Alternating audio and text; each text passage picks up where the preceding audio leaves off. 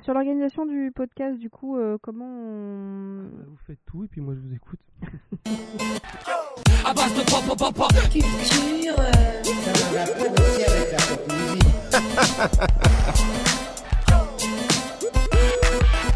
À base de pop pop pop pop. Culture. Ça va pas aussi avec la pop musique. À base de pop pop pop pop. Culture. Euh, Mais euh, non, mais en plus, euh, c'est des mecs connus, quoi. Je veux dire, euh, c'est surtout des mecs drôles. Oui, sont drôles et vraiment connus. drôle. Je- je- donc j'ai commencé à écouter depuis la semaine dernière. Franchement, j'avoue, j'ai. Ah bah écoute, bienvenue. Et ils Maintenant, ont- il faut que tu te mettes au Cozy Corner parce que les deux sont en train de, de coucher ensemble là, le Cozy Corner et Floodcast. Donc euh, tu, te mets, tu te mets aux deux. Allez, allez, on se lance. C'est parti Vas-y. Allez, c'est parti. Bonjour tout le monde Donc je laisse euh, le, le, le, le débat sur euh, ce qu'on avait avant sur le Cozy Corner et le podcast. Bah, on n'a pas été méchants avec eux. On Non. Ah bah du non, bien, tout on on Non, se non, on va sûrement faire une invitation pour les. Pas comment. Les mecs ne viendront jamais. hein. on- eh, sur un malentendu. S'ils voient notre installation, ils vont pleurer de rire. Et- Quoi. Et, c'est et pas- le Cozy Corner l'a déjà fait avant, donc euh, Ouais. je crois que c'est Ouais, mort cette carte-là. cette carte-là, on C'est peut pas la jouer, ça nous, pas. notre carte, c'est venez, on a à manger. Et je suis sûr que ça peut marcher avec beaucoup de personnes. Ça a commencé par moi déjà. Et ça marche surtout avec toi. Donc, Bon, bonjour, comment allez-vous? Oh, tu peux me tutoyer, tu sais. Comment- Bah, podcast de rentrée, j'ai envie de vous dire. Ouais, enfin moi j'ai plutôt l'impression que ça sent le podcast de canicule là. Parce Bah, que... Moi, je sais pas parce que je suis en vacances, parce que je suis en vacances décalées. et ça me fait un bien fou de vous voir trimer comme des rats. Ça me fait- Parce que moi, j'ai attendu les vacances. hein. et je veux voir tout le monde partir, voir tout le monde revenir. Ah, comment ça te casse le moral. Donc là, je suis en vacances. Autant dire que je fais comme d'habitude, c'est-à-dire que je ne fous rien. Et ça me va royalement. J'adore. Bon bah donc en fait Baldwin est bien dans l'été, ça va avec le- la température. Ouais. Sachant qu'on est là, on est, on est pour la première fois, on est tous dehors, on teste. Ouais, podcast euh, test. Podcast si, si test vous parce entendez que des bruits d'hélicoptères, c'est normal. Ouais, Ouais. Des, des armes à feu, des coups de feu, n'importe quoi. Bienvenue à chez vous. nous il y a des hélicoptères qui passent. Et toi Choco alors? Bah moi j'ai chaud. Ouais. Voit. Euh, se vois voit, que ouais. ton casque ne tient pas, il glisse. non mais ouais, non bah une semaine sur deux maintenant, c'est, euh, c'est, euh, il fait trop chaud. Et moi quand il fait chaud, je, euh, dans les jeux vidéo, vous voyez quand on clignote en rouge. Quand t'as plus de vie, genre la Zelda là. Bah, moi je suis comme ça toute la journée. Ouais. Après, on n'a pas été aidé parce qu'il fait chaud et on a mangé donc la fameuse bouffe euh, franco-indienne, marocaine, je sais pas ce qu'on a mangé là. Non, en fait c'est en fait c'est un mélange euh, indien Et chinois. et, et chinois, Chinois, parce ouais. que c'est des dumplings, mais il y a du il y a aussi à côté des nanes. Et dans les dumplings, il y a des trucs qui font un peu indien. Donc euh, Bah, peu très bon, mais complètement. indien, euh, euh, oui, parce que le cheese euh, c'est- c'est- le cheese naan c'est indien, mais dans les Mais même dans les préparations, ça avait l'air. Ouais. De, on dit du. certaines sauces. Ah, vous du avez pas goûté le végétarien? Le végétarien, c'est quand même plus. Bah, on n'a pas goûté parce qu'il n'y en avait pas. Oui, parce qu'on l'a pas commandé, Je mais moi c'est un détail, mais voilà. Mais ce que je veux dire, c'est que non, c'était très bon, mais c'était un, un chouïa pimenté. Alors quand il fait chaud, Ouais. déjà que tu transpires, alors là, j'avoue, ça rajoute. Pourtant, euh, les- le piment comme ça, enfin, ça vient des pays chauds. Je veux dire, va à Calcutta là en ce moment. Mais Non, là, je vais pas à Calcutta en ce moment déjà d'une. Bah, ils mangent très épicé. Non, à et- Calcutta, ils sont en train de mourir de chaud là. Mais oui, mais c'est justement, c'est une culture où ils mangent très très très épicé. Dans les pays chauds, ils mangent très épicé. Donc c'est qu'au final, ça doit faire quelque chose, quoi. Ouais, ça va faire chier. Ouais, moi je pense que c'est un bon podcast pour parler de la baya. Alors, pour ou contre Pour ou pour ou contre la baya Tu oublies. C'est pas ça notre thème. Notre thème, C'est à, la rentrée. à l'unanimité de, de de nos auditeurs, euh, c'était la rentrée. C'est la rentrée pour beaucoup de monde. euh, oui, Ouais, Enfin, on ouais. enfin, c'est surtout la rentrée des on petits. considère que c'était la Oui, rentrée c'est parce la que c'était cette semaine, c'est ça On, Oui, est, on est dedans. c'était, on est dans la rentrée. euh, C'est dégueulasse. on est bien dedans, donc on est dans la, on est dans un thème de rentrée. Mais nous, en plus, on a fait la, la première rentrée, euh, Dominique Kaiju? la première rentrée de Mini Kaiju. Ouais, Mini Kaiju qui a vécu sa première rentrée. Ouais. Alors, vous avez des conseils à donner aux parents qui vont faire leur première rentrée de Mini Kaiju Euh, préparez-vous à remplir des papiers au niveau administratif. Pensez aux assurances. Après, Pensez ça, c'est le aux côté, assurances, ça, c'est ouais. le côté où on habite, parce que j'ai des collègues qui m'ont dit Ah bon, on vous a demandé tout ça? Ah d'accord, donc c'est juste spécifiquement chez Oui, nous. parce euh, que c'est une vie où il y a de la- de l'argent. Donc, euh, comment on peut leur prendre encore plus d'argent On va bah, inventer ils, des trucs? Ils nous ont demandé du sopalin, ils nous ont demandé euh, des mouchoirs, Waouh. plein de trucs. et, euh, et effectivement, on voit les petits qui pleurent euh, à la rentrée. euh. Et on voit les parents qui pleurent aussi à la rentrée.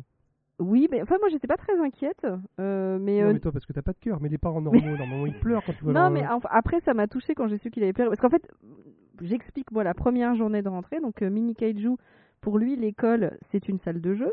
euh, parce qu'il faut voir ce qu'ils ont comme jouet. Bah, c'est normal. Ouais, donc il est arrivé dans la salle des classes, génial, il y a un garage, il y a une cuisine, il y a je sais pas quoi, il est parti jouer. euh, hein. Maman qui s'en va, euh, au revoir Mini Kaiju. Mini Cage, ouais, ouais, c'est ça. Ouais, c'est ça, ouais. Cassez-vous, laissez-moi jouer. Sois tranquille. Et en fait, c'est quand je suis revenue euh, qui m'a qui m'a annoncé qu'il avait un peu euh, pleuré parce qu'il avait peur que que je reviennes revienne pas Ouais, que je revienne Oh, pas. zut. Ça, ça a cassé, ça a brisé ton cœur de maman. Ça.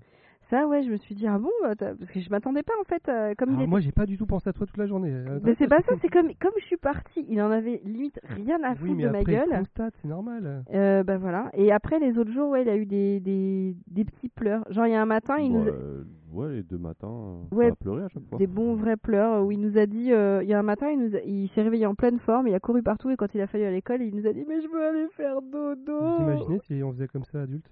Mais c'est ce que je fais des fois On du boulot, on se met à pleurer. mais- Euh, J'aime si- pas mes collègues. des fois moi quand je vois mon chef je fais oh mais j'ai pas envie Tu m'étonnes. Grave. Alors du coup, vous, votre rentrée, c'est passé comment? Bah notre écoute rentrée? Bah, le truc, c'est qu'il n'y a pas eu vraiment eu. euh, si, euh, il y a- boulot il y a pas vraiment de rentrée déjà moi je suis arrivée plus tôt au mois d'août enfin Non, mais est-ce que c'est euh, parce que moi, si, alors si je parle de mon cas, parce que je suis peut-être un Ah, peu ouais, différent. toi, toi, il y, a y a le retour des gens qui. ouais, Ouais, toi, les mais- gens reviennent bah, Là, remarque nous aussi mais C'est c'est- c'est là où je veux en venir. C'est-à-dire c'est-à-dire que moi, je pars du principe que les trois premières semaines de la rentrée, il faut rien me demander. Le temps que je m'acclimate, tout ça, tout ça, tout ça. et le reste de l'année non plus Les trois semaines d'avant les vacances, il faut rien me demander non plus. Donc, faut que aussi que je m'acclimate pour le- les vacances. Donc, moi, je suis peut-être un peu, un peu différent. Peut-être que vous, des premiers jours, faut être dedans. Moi, j'ai besoin de, faut, faut que, il me faut un certain mood. Donc, euh, non, je je suis pas comme tout le monde. en fait. Non, moi, pour cette rentrée, mon patron est coincé à Hong Kong, donc ça, c'est cool. Il a un bon.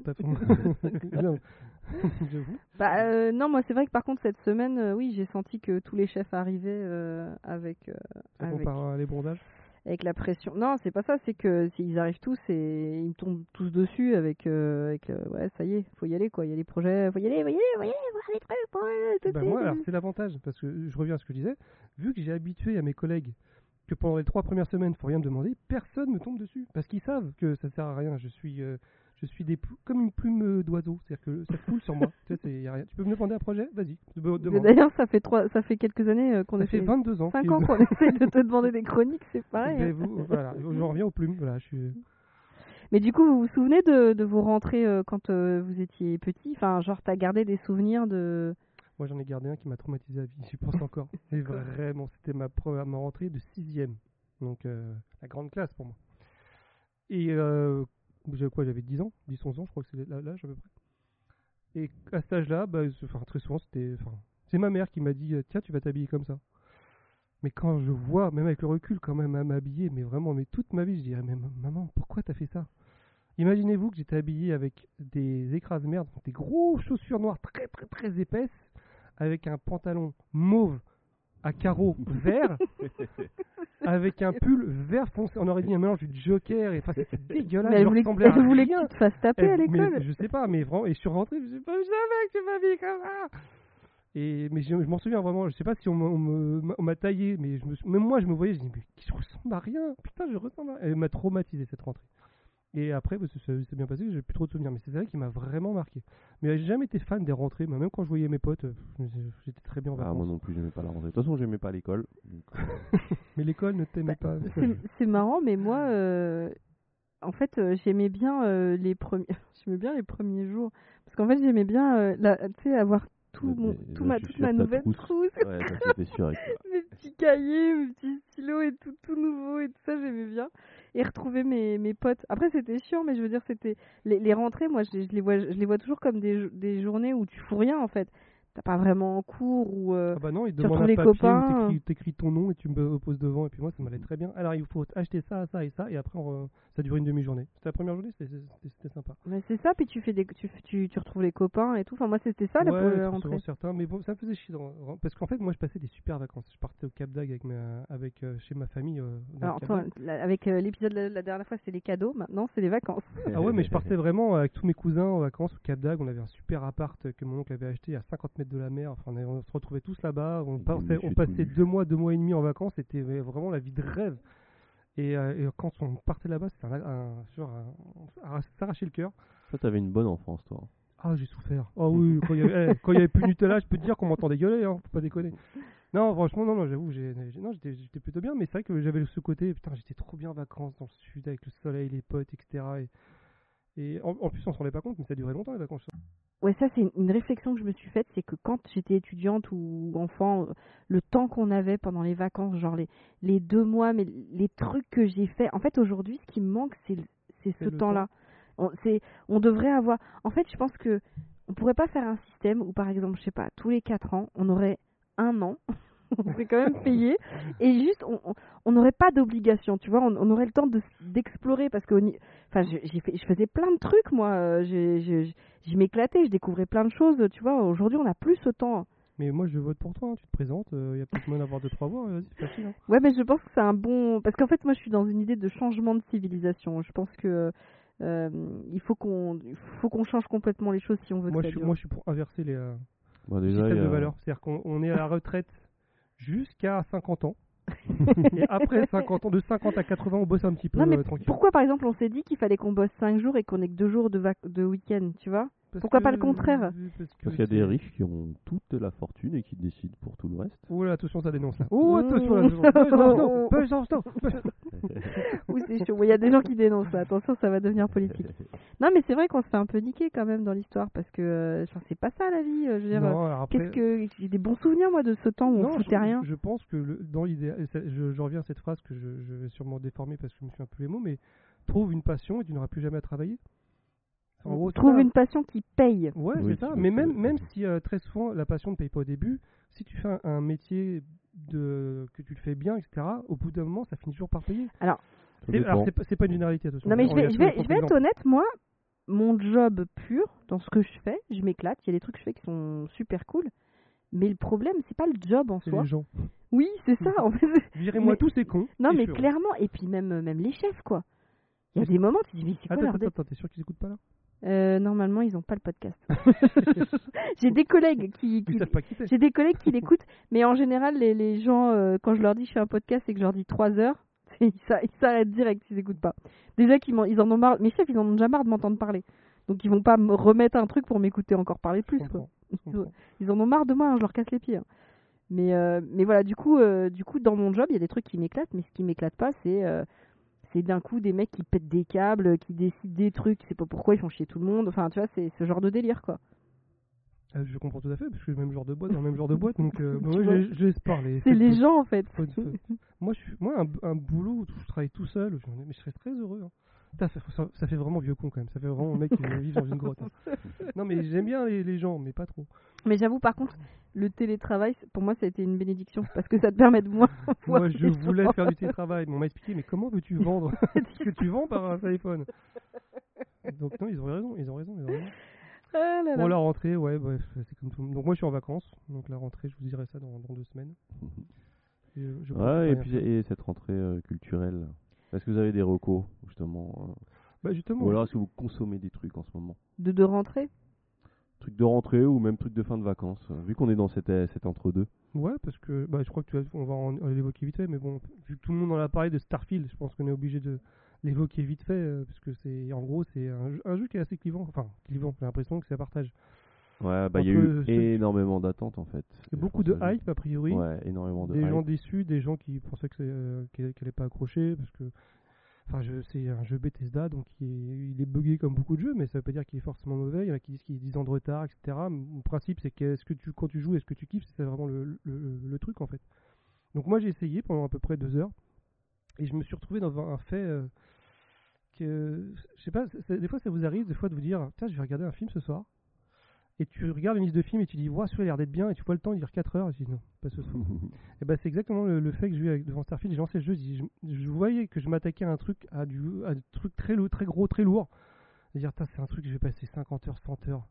Et pour l'instant, je suis pas dans le, j'ai pas le courage. Donc pour l'instant, je l'ai mis de côté. Je sais que j'irai, même si j'ai pas fait Skyrim, parce que l'univers m'intéresse. Mais les gros jeux comme ça, pour l'instant, je suis pas prêt. Bah, c'est un peu le problème, moi j'ai clairement pas le temps. Mais euh, ouais, je me suis un peu pareil, j'ai dû faire deux heures de jeu. euh, euh, je vois le potentiel, en fait je connais les jeux Bethesda, donc je vois en quoi ça va être bien. Je vois, il y a quand même un truc qui est très vieillot, c'est euh, La mise en scène, la mise en scène, ouais, et même la, hein. même la narration en soi. hein. C'est-à-dire que l'histoire elle peut être cool, mais la narration elle est vraiment, vraiment euh, jeu vidéo basique, quoi. C'est pas très subtil. Non, mais le, je crois que le meilleur exemple, c'est quand on dit Skyrim dans l'espace, c'est vraiment Skyrim. Pour le coup, oui, c'est oui, juste transposé, mais Skyrim avec les défauts et les avantages de Skyrim. Même si j'ai pas fait Skyrim, je, je suis du genre à regarder plein de vidéos sur Skyrim ou sur le- ou c'était sur les GTA, Les gens qui font des aventures, les mecs qui les filment, franchement, quand tu vois le, le- le- la vidéo sur YouTube, tu as envie d'y jouer. Parce Ouais, que ça te on raconte un truc, etc. Il y a vraiment un truc de liberté, on va dire, euh, dans les syst- enfin, dans, le- dans- dans tout ce que tu peux faire, dans les. Mais c'est vrai que la présentation fait un peu vieillotte. Euh, c'est pas une simulation spatiale. Ils, a- ils avaient presque réussi à le vendre comme ça, même s'il y a des parties dans l'espace, mais euh, finalement il y a beaucoup de, de téléportation. Euh, mais ouais, non, bah, je vais continuer. Je pense que je pense que quand même ça va me plaire parce que c'est des vaisseaux spatiaux. Mais mais mais euh, pour l'instant, euh, j'ai l'impression que Mass Effect restera ma série spatiale préférée parce qu'il y a plus d'efforts dans la mise en scène, parce que Parce que, parce l'histoire que mieux raconté. En fait, travailler, ouais, c'est c'est ouais, l'histoire est mieux racontée. C'est même pas le lore, le lore, le lore de Starfield a l'air bien et solide, mais c'est la manière dont c'est raconté. Euh, ça a l'air. Bon, on va voir. De toute façon, euh, deux heures de jeu, c'est pas assez pour. ouais, euh, et puis il vient de sortir, et puis c'est un jeu qui va être modé dans tous Oui, les c'est ça. C'est que dans 10 ans, il y a. Enfin, quand on voit Skyrim aujourd'hui, c'est assez fou. Alors que le jeu, il a 10 ans. Donc, il a encore joué. Je pense que Starfield, ça va être, ça va être à peu près ça. Bon, Ouais. on verra bien, mais euh, faut lui laisser sa chance. Et Mm. je vous dis, à mon avis, il y a plein de patchs qui vont sortir, il y a plein de trucs. Après, je reparlerai un peu pour cette rentrée parce que c'est quand même c'était un gros enjeu pour Microsoft qui a qui Microsoft manque beaucoup de de jeux stars et c'est un peu son premier gros jeu star et c'est vrai que c'est un jeu un peu clivant pour être ce porte-étendard donc euh, je sais pas euh, après ça marche ça ça s'est super bien vendu euh. Alors son premier jeu star, là où je, je suis pas vraiment d'ac- d'accord dans mes mesures, c'est en fait il a eu d'autres jeux stars, mais il les a complètement foirés parce que quand on, moi Oui, quand je revois Halo. Halo, Oui. La catastrophe que c'était, vraiment ils nous l'ont vendu, mais c'est même la présentation avec du clipping, etc. Mais comment vous faites les gars, ils l'ont sorti, mais c'était une Bah, catastrophe. à part Halo et les, les habituels Forza euh, il les Redfall, de- les machins, c'était des, des excuses. Ouais. euh, Alors Forza, si, il était, il était bien, enfin pour ceux qui aiment les jeux de voiture. Pour les, euh, il fallait pas qu'ils se plantent. Alors bon, les chiffres font qu'ils ont raison, enfin ils ont gagné, a priori euh, ça, ça marche bien, alors qu'il est sorti que sur PlayStation, euh, que sur Xbox et sur PC. Je me dis que s'il était sorti sur PlayStation, ils auraient vraiment fait un carton de ouf, mais ils peuvent pas se permettre parce qu'au prix ils ont acheté Bethesda, et, enfin Zenimax. non c'était un bon move stratégique de se le garder celui-là Ouais, on verra. la- Mais bon, je reviendrai un peu dessus quand je parlerai de cette rentrée aussi. Je parlerai un peu de la rentrée vidéoludique. Euh, et toi, Punky, euh, qu'est-ce qui- qu'est-ce qui t'a motivé ces Euh, derniers temps? Euh, moi j'ai Les Mini fini. Jedi. Alors le mini Jedi, c'est pas moi, c'est Mini Kaiju qui regarde les mini Jedi. Non, je pense que tu te sers de Mini Kaiju pour regarder les Mini Jedi. Non, parce que j'en peux plus. Parce que Mini Kaiju, quand il aime un truc, il le regarde 150 fois pour bien, aussi pareil quand j'étais gamin. pour bien tout comprendre. Bah ouais, ouais. Et puis là, il est, il est vraiment à fond. Mais j'avoue que pour les enfants, euh, les mini Jedi, euh, c'est un bon truc. Euh, Il y a des bonnes valeurs qui sont véhiculées dedans. Enfin, je suis d'accord avec les messages que ça porte et tout. Les personnages euh, ont des caractéristiques bien définies. euh, Il y a de l'évolution. Enfin, en tout cas, c'est le début d'un script. euh, c'est pas trop violent parce que lui, quand c'est trop, ça lui fait peur. Quand il y a du conflit, il aime pas. Donc voilà, c'est très bien pour le peu de temps de dessin animé qu'on lui qu'on l'autorise. Sinon, moi, j'ai fini The Good Omen 2. Euh, J'avais adoré la première saison. La... Sur- Amazon, c'est ça? Ouais, c'est sur Amazon. Euh, la deuxième, euh, j'ai un peu moins accroché, pour être honnête. Euh, pourtant, euh, j'adore les acteurs, euh, j'adore l'univers et tout, mais je sais pas, je sais pas pourquoi, mais il y avait, je sais pas, peut-être moins d'enjeux, je, je sais pas. Il y a, il y a des trucs qui me faisaient marrer et tout, mais ouais, j'ai j'ai moins accroché. Et sinon, j'ai démarré un, un podcast que j'écoute euh, au boulot quand j'ai pas envie de parler aux gens. Ça s'appelle euh, euh, David Tennant, euh, enfin c'est en anglais, c'est David Tennant Does the Podcast With. Donc c'est que en anglais. David Tennant qui présente le podcast David Tennant, c'est en oui, fait c'est le Doctor Who c'est le mec qui, qui joue Doctor Who, qui joue aussi dans The Good Omens. Donc et Harry Potter aussi. euh, oui, il a joué dans Harry Potter. Il a joué aussi dans Jessica Jones.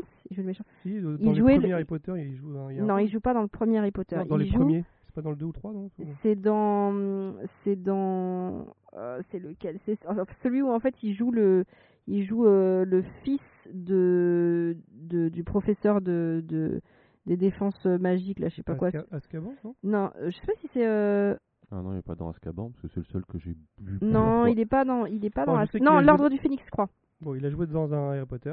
Euh, voilà, il a joué dans Harry Potter, mais tu le vois pas beaucoup parce qu'en fait, il, il- tu le vois à la fin quand il se fait démasquer et euh, tu le vois euh, dans un autre épisode vite fait, donc c'est très très rapide dans Harry Potter. Mais en tout cas, ce type fait un podcast où il invite des gens que nous on pourra pas avoir. Clairement, le premier que j'écoutais c'était avec euh, Whoopi Goldberg. pas. et le deuxième, c'était avec euh, Gandalf. Alors, tu sais, Gandalf est un personnage de fiction qui n'existe pas. Non, mais euh, si je te Ian dis. McKellen. Oui, oui, Ian Ian McKellen. McKellen, ouais, qui est hyper intéressant. Euh, Mais je pensais sincèrement que, bah, il- au bout d'un moment, il, il allait mourir parce que je crois qu'il a 250 ans maintenant, Ian McKellen. Mm, J'ai Non, mais et euh, il, a fait aussi euh, dans les X-Men. il- c'est Bah Magneto, Ouais, dans X-Men. Et Gandalf. Et euh, non, mais en tout cas, ce type est super intéressant. En, en fait, ce que j'aime bien, c'est vraiment. euh, c'est une discussion. Tu vois, c'est vra- c'est vraiment. Ils, ils discutent. et puis, Je sais pas, ils ont l'air assez. Il y a un truc, il y a un flow euh, assez naturel. Ça Ouais, fait pas euh, publicité où on va te remettre. Parce que des fois, les trucs en anglais, alors surtout quand c'est américain, des fois, t'as l'impression qu'ils te rebalancent. euh, Non, là, il y a quelque chose de très naturel, j'aime bien. Et, euh, et les deux premiers que j'ai écoutés étaient vraiment super intéressants. Ouais, super sympa. voilà. si Bon, tu veux travailler un peu ton anglais, Ouais, le problème, c'est qu'il faut, faut, il faut que je sois concentré. Et en général, moi, quand j'écoute un podcast en voiture, faut que je sois, faut que je, voilà, je me concentre sur la route. Bah en fait, euh, ouais, moi j'écoute ça quand je fais des, quand je bosse sur un sur un truc où j'ai be- j'ai besoin d'être isolé. Mais j'ai bien aimé, voilà, c'était sympa. Mm. Voilà. Ah, moi, il y a un truc que j'ai oublié de dire, c'est ouais, si quand même euh, pour cette rentrée, il y a eu l'album de, alors c'est plus fin de vacances justement, l'album de Travis Scott qui est arrivé, Utopia, euh, gros blockbuster et euh, j'ai adoré. C'est très expérimental, c'est, euh, on sent que c'est le, c'est le, c'est le successeur de Kanye en ter- euh, d'un point de vue musical et, euh, et j'ai passé une Oui, très très bonne écoute. D'un point de vue fellation, euh, on en parle ou pas de ce qui s'est passé à Venise? Ah oui, à Non, parce qu'au bout d'un Venise. moment, faut qu'il arrête. Alors, je veux bien croire, il est malade, il est machin, etc. Faut, ah, Kenny, faut arrêter, il est complètement. Bah, en, Non, même, en temps, c'est, enfin, je, je sais, je sais Il pas si c'est grave ce, ce truc-là. euh, Enfin, c'est juste des, ouais, fait- des couples qui veulent faire un truc, euh, oui, un- peu cochon euh. T'es- oui, non, mais d'accord, tout le monde l'a fait, se faire sucer sur un bateau, c'est pas le problème. Mais je ce que je suis en train de te dire, c'est que quand, tu t'appelles Kanye, tu sais que t'es filmé constamment. Tu, tu montes pas ta raie à tout le monde. J'avoue, c'est la photo est dégueulasse. Mais ouais, mais même lui, là, Non, mais euh, ok, il est talentueux, mais euh, j'en peux plus de ce mec, c'est devenu une tâche. Non, mais il est marrant. Moi, il Ouais, mais il est marrant, mais à, à- à défaut, enfin, pas, il fait pas exprès d'être marrant, c'est ça que je- des fois j'ai envie de lui Ah dire. bah tant bon, mieux, tant mieux je, je parle pas à. Kenny parce que j'ai pas son numéro, mais je dirais Kenny, calme-toi un petit peu. Ouais, euh, ouais, euh, tranquille. Tout ce que je dirais pour, ouais, pour prendre sa défense, c'est très dur de prendre sa défense maintenant euh, avec ses, avec ses, Ah, tous ces sorties, c'est- ah ouais, ça devient ses compliqué sor- quand même. ses sorties. euh, bah, surtout, euh, il y a eu ses sorties antisémites, mais même avant quand il était, euh, quand il s'est présenté. Que, euh, que l'esclavage est un choix? Oui, oui, c'est bah, aussi. ça, ça, ça, à la limite, il y a de quoi discuter sur euh, recontextualiser ce qu'il disait et tout. euh, Il y a des choses qui sont reprises des fois et qui sont. euh, tu reprends juste une phrase hors contexte et euh, il y avait- il y avait de quoi débattre. Mais non, surtout pendant qu'il était dans sa campagne présidentielle, il y avait quand même beaucoup de messages euh, très euh, pro-chrétiens euh, attirés vers l'anti-avortement. Donc là, là, ça me gênait beaucoup plus. Mais, mais à côté de ça, euh, quand on le fait chier parce qu'il parce qu'il a sorti son zizi à Venise, ah. Ah, c'est vrai il que dit comme ça, c'est vrai que c'est C'est mignon. vrai que dit comme ça, on dirait, mignon. on dirait presque zizi que c'est mignon. Il a sorti son zizi à venir. Non, non, moi ce qui me gêne, c'est que euh, ça fait quand même, euh, même si son dernier album, Donda, il y avait deux trois bons morceaux, il faut quand même que j'admette que là, il est sur une pente descendante euh, artistiquement et même au niveau de la mode. Enfin, je veux dire, c'était, euh, c'est un côté qu'on connaît pas beaucoup, enfin que les gens qui connaissent que ses histoires ne savent pas, mais il a été très très très influent dans le monde de la mode. Et là aussi, j'ai l'impression que le mojo il est parti quoi. Donc, euh, Ah bah tiens, quitte à parler d'album, juste parce que je fais jamais, je parle jamais de musique, mais euh, je voulais parler du dernier album de Burna Boys, Burna Burna Boy, pardon, Boy. Euh, Burna Boy, qui qui est bon. Surtout, il y a un morceau qui s'appelle City Boy que j'aime beaucoup. Voilà, c'est très, C'est quoi comme style Je connais pas. hein, c'est- euh, je, je sais pas comment décrire ce style de musique Ça s'appelle de, euh. de l'afrobeat, à ne pas confondre avec de l'afrobeat. non, non, mais c'est vrai, parce non, que l'afrobeat, c'est J'ai vraiment... entendu le même mot. Oui, oui, mais justement, il y a le, le Alors que toute toi, la toi, différence. t'aimes bien rajouter des S, donc t'as dû l'entendre celui-là. L'afrobeat, euh, c'est un peu ce qui a été créé par euh, Fela ou Femi Kuti. Je sais plus qui est le père et qui est le fils. Je crois que le père, c'est Femi Kuti. Me regarde pas, tu me dis Non, si je savais, mais je, oui, c'est vrai. En, gros, c'est, euh, c'est- c'était de, René de, Coty. de, de, de la... De, de- bon, Cotillard, euh, je sais pas comment le décrire, c'était un peu de la funk, euh, de la funk afri- africaine, enfin c'est de la musique africaine dans les années 70, très très moderne pour l'époque et tout, c'était l'afrobeat. Et maintenant il y a l'afrobeat, qui est un peu les, toutes les musiques qu'on connaît, que ce soit Rema, Burna Boy, euh, Mais le truc, Euh, c'est que, en fait, au niveau de la rythmique, avec cette rythmique très caribéenne. Ouais, voilà, c'est ça. C'est qu'au niveau de la. Pourquoi ça me plaît autant ce genre de musique C'est que je retrouve des rythmiques de musique que moi j'écoutais. Euh, à l'époque de ma jeunesse, de trucs de genre chaque année Player ou Daniel du... Guichard, tout ça? oui, oui. J'ai quand même euh, des origines caribéennes, donc c'est pour Ouais, ça Daniel que... Guichard, il est pas caribéen Peu, je suis désolé, hein. Non. Et du coup, euh, du coup, du coup, ça doit être pour ça que ça me parle autant, parce qu'en fait, ça, ça, il y a, il y a quelque chose dans le flow en fait. Euh, mais je- enfin voilà, je trouve ça, ça, ça- Non, mais Ça ça, reprend vraiment bah, le- les percus euh, du zouk. Ouais. Avec, euh, avec, euh, Et ouais, on a tout inventé. Écoute, non, là, et l'autre. puis, euh, non, et puis bah, on en parlait déjà, ça fait je qu'on a plusieurs épisodes, mais de cette espèce de renouveau de la musique africaine, parce qu'à côté de, à côté de la- de l'afrobeat, il y a aussi le carton de tout ce qui est amapiano. Euh, Mais d'ailleurs, ce que je comprends pas, c'est pourquoi beaucoup de des gens qui reprennent ça ont beaucoup dénigré le zouk aussi. C'est un truc. euh, beaucoup, pas tant que ça, il y a Bah, certaines Enfin, personnes. le zouk, c'est mal vu machin, alors que ma, que, que aujourd'hui, quand tu regardes tous les morceaux qui sortent, c'est quand même euh, zouk, ça c'est a mal vu. nourri, euh, ça a C'est mal- nourri C'est ça. mal vu par qui le zouk? Ben, Il y a euh, eu Dajou. Non, mais il n'y a pas eu, que- enfin, y a pas, il y a pas eu que que que, que Dadju. euh, souvent, euh, enfin, moi, le nombre de Oui, mecs que j'entends dire, non, ça- mais le Oui, mais zouk, euh, la non, mais le France. zouk, La euh, France a toujours dénigré le zouk. la France. Ah bon? Mais les artistes africains qui font du zouk, on sait pas si eux ils dénigrent le zouk. Ah non, les artistes africains, je pense pas. Mais Ouais. enfin bon. C'est en- la France, ça, ça, la France elle a toujours dénigré le zouk. Ouais, mais dans les productions, des trucs français qui, qui, qui sortent, euh, même de rap, c'est des trucs de zouk en fait. Enfin, les, Oui, les- les a- rythmiques il y a- derrière, c'est du zouk. Il y a vraiment, dans les rappeurs, il y a vraiment que Dajou qui a craché sur le zouk. Et qui Bah, pris- je- je- fait partie de moi, je trouve que pendant un moment donné, les, les, surtout les figures masculines, quand ils parlaient de zouk, c'était un peu en dé- de manière. euh. C'était un peu dénigré. Bah ouais, en fait, parce que ouais, c'est musique de nana et Je connais tout. pas euh. assez. Enfin, pour... je- moi, j'aime bien Bah, le zouk, mais euh, je j'ai pas l'impression que le zouk a été dénigré. C'est mais, plus euh, dans les. Parce que justement, dans le rap, je trouve que ça- les rappeurs, c'est peut-être les mecs qui écoutaient le plus de zouk et de RB.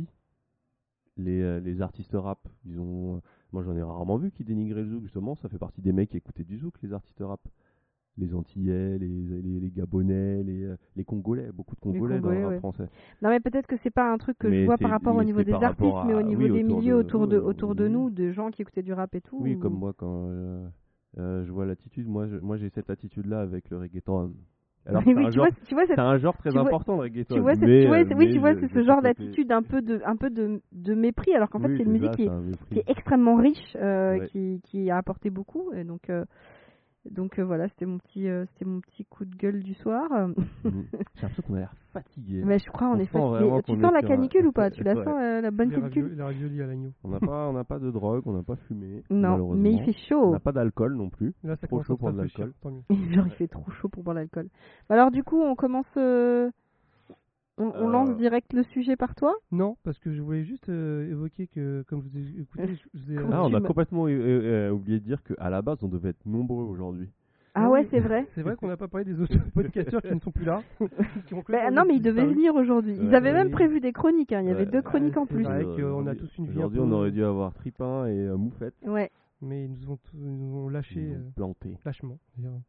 non, mais on a une vie un peu, voilà, on est tous un peu éparses, donc euh, forcément c'est plus compliqué. euh, entre Tripin qui est all over the world et Moufette qui est dans son appartement, mais à Paris.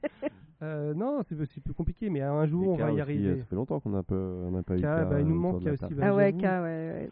Franchement, j'aimerais bien avoir euh, avoir K pour pour euh, pour Halloween parce que faire un truc un peu Moi je pense un qu'on va commencer un peu à, dark. à inviter des auditeurs pour avoir plus de voix. on a plein de micros, on s'en sert pas. Mais il y a des gens qu'on pourrait inviter. Hein. Vu certaines euh, certaines sujets de chronique qu'on nous a proposés, je le mettrai en fin du sujet sur les en fin du podcast sur les questions auditeurs. Non, non, il y a. Bon, donc on est que trois encore, comme comme d'habitude, mais on fait Et vivre le podcast et c'est ça le plus, le plus On fort. parle même plus de pop culture là, on parle rentrée, on parle. bah c'est pop. On- on a parlé de la Baïa ou pas Non. Euh, non, non, moi je voulais évoquer parce que comme je vous dis, j'écoute le podcast et j'ai, euh, je voulais, je voulais exactement surfer sur la manière dont il travaille parce que euh, je vous l'ai dit, euh, il balance une info et c'est à vous de trouver. Et ben, ce- cette semaine, je suis, pas- je suis tombé sur une info sur Instagram. Il s'est passé un truc en Australie qui, moi, ça me fait mal au cœur et je voulais vous demander qu'est-ce qui s'est passé en Australie cette semaine? Quand t'as piqué le concept au podcast. Exactement. D'ailleurs, le podcast hashtag. Est-ce que Mais, c'est un euh, rapport avec les koalas? Ça te fait mal au cœur, c'est qu'il y a un animal mignon. Ouais, C'est exactement. les koalas. C'est ça. c'est- Non, c'est pas le koala. Le paresseux, Non. le kangourou? Non. Parce que les autres animaux en Australie sont pas mignons. Genre, euh, non, il peut- tout, tout peut te tuer. genre euh, les migales. euh. Euh, réintroduction d'un animal disparu Ah oui, si, si, si, non. le- c'est le dodo qu'ils ont fait revenir, non, Non, ça- non, non. Ça c'est en Nouvelle-Zélande. Ah non, c'est en Nouvelle-Zélande. Non, parce que les autres animaux en Australie font plutôt Est-ce que flipper, ça quoi. concerne un acteur australien Non, non, non, c'est vraiment c'est C'est lié, un au- ani- c'est lié aux animaux. en C'est fait. lié aux animaux. À une, à une race d'ani- d'ani- Donc il y a un animal qui a disparu, ça y est. Non, qui est non, non, non, non, mais Ah, de chien, de, une race de chien non, mais c'est Animal marin ou terrestre il, euh, c'est Un un- kangourou qui s'est tapé avec un barman. Il a dit que c'était mignon, c'est pas mignon. un, petit, un bébé kangourou, c'est mignon. Mais euh, un truc que le gouvernement de, enfin, enfin, ça se passe en, en Australie occidentale exactement. ah, ils autorisent euh, la chasse des tortues. Non, non, non. Pourquoi tu veux qu'il chasse Alors, les tortues Je sais pas, on- je suis tombé sur des on- youtubeurs qui mangeaient de la tortue à un moment Quoi normal euh, en allant chez mon, chez mon ami. Mais Albert. on, on est pas loin, on est sur à peu près le même système de, de, de valeurs de pensée. Mais en gros, c'est à peu, c'est à peu près ça. C'est-à-dire qu'ils autorisent à, à tuer une race d'animal. Les, Les kangourous Non.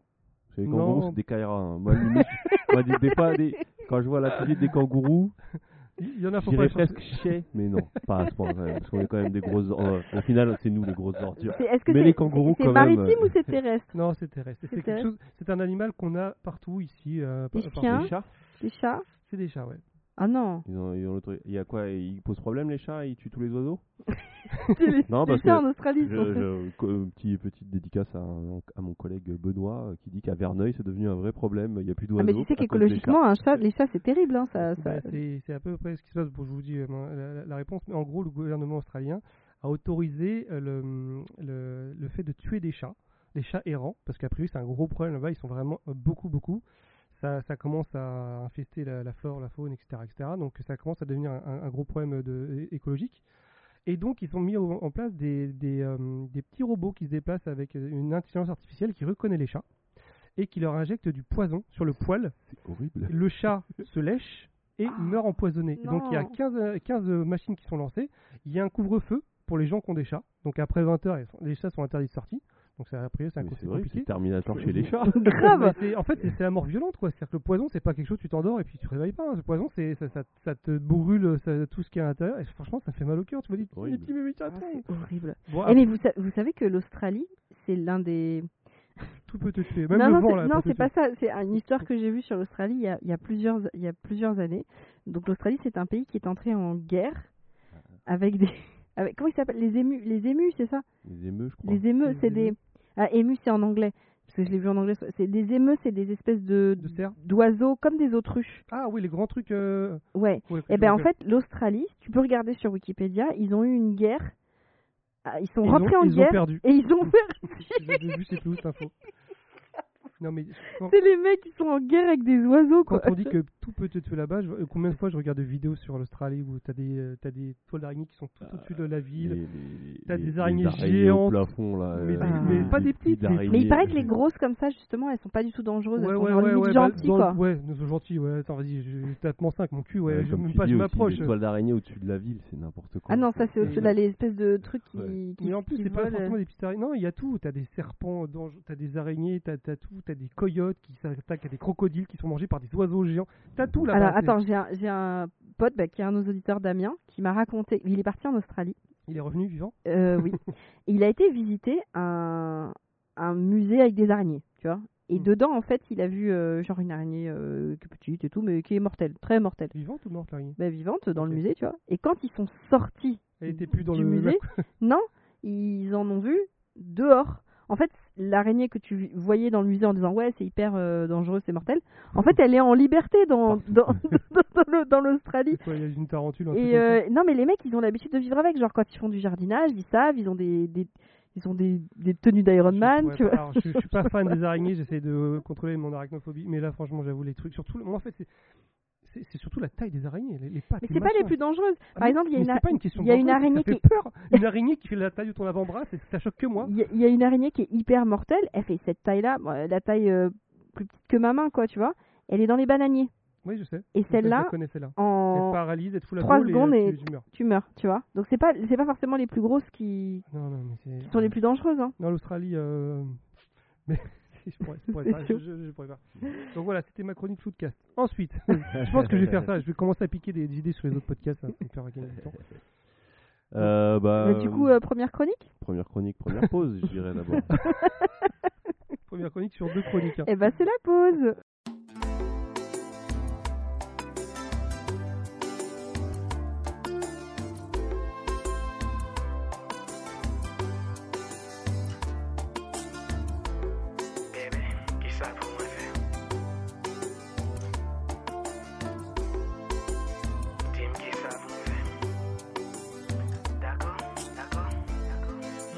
Tout ça nos cœurs, parce que c'est vous même sans trahir.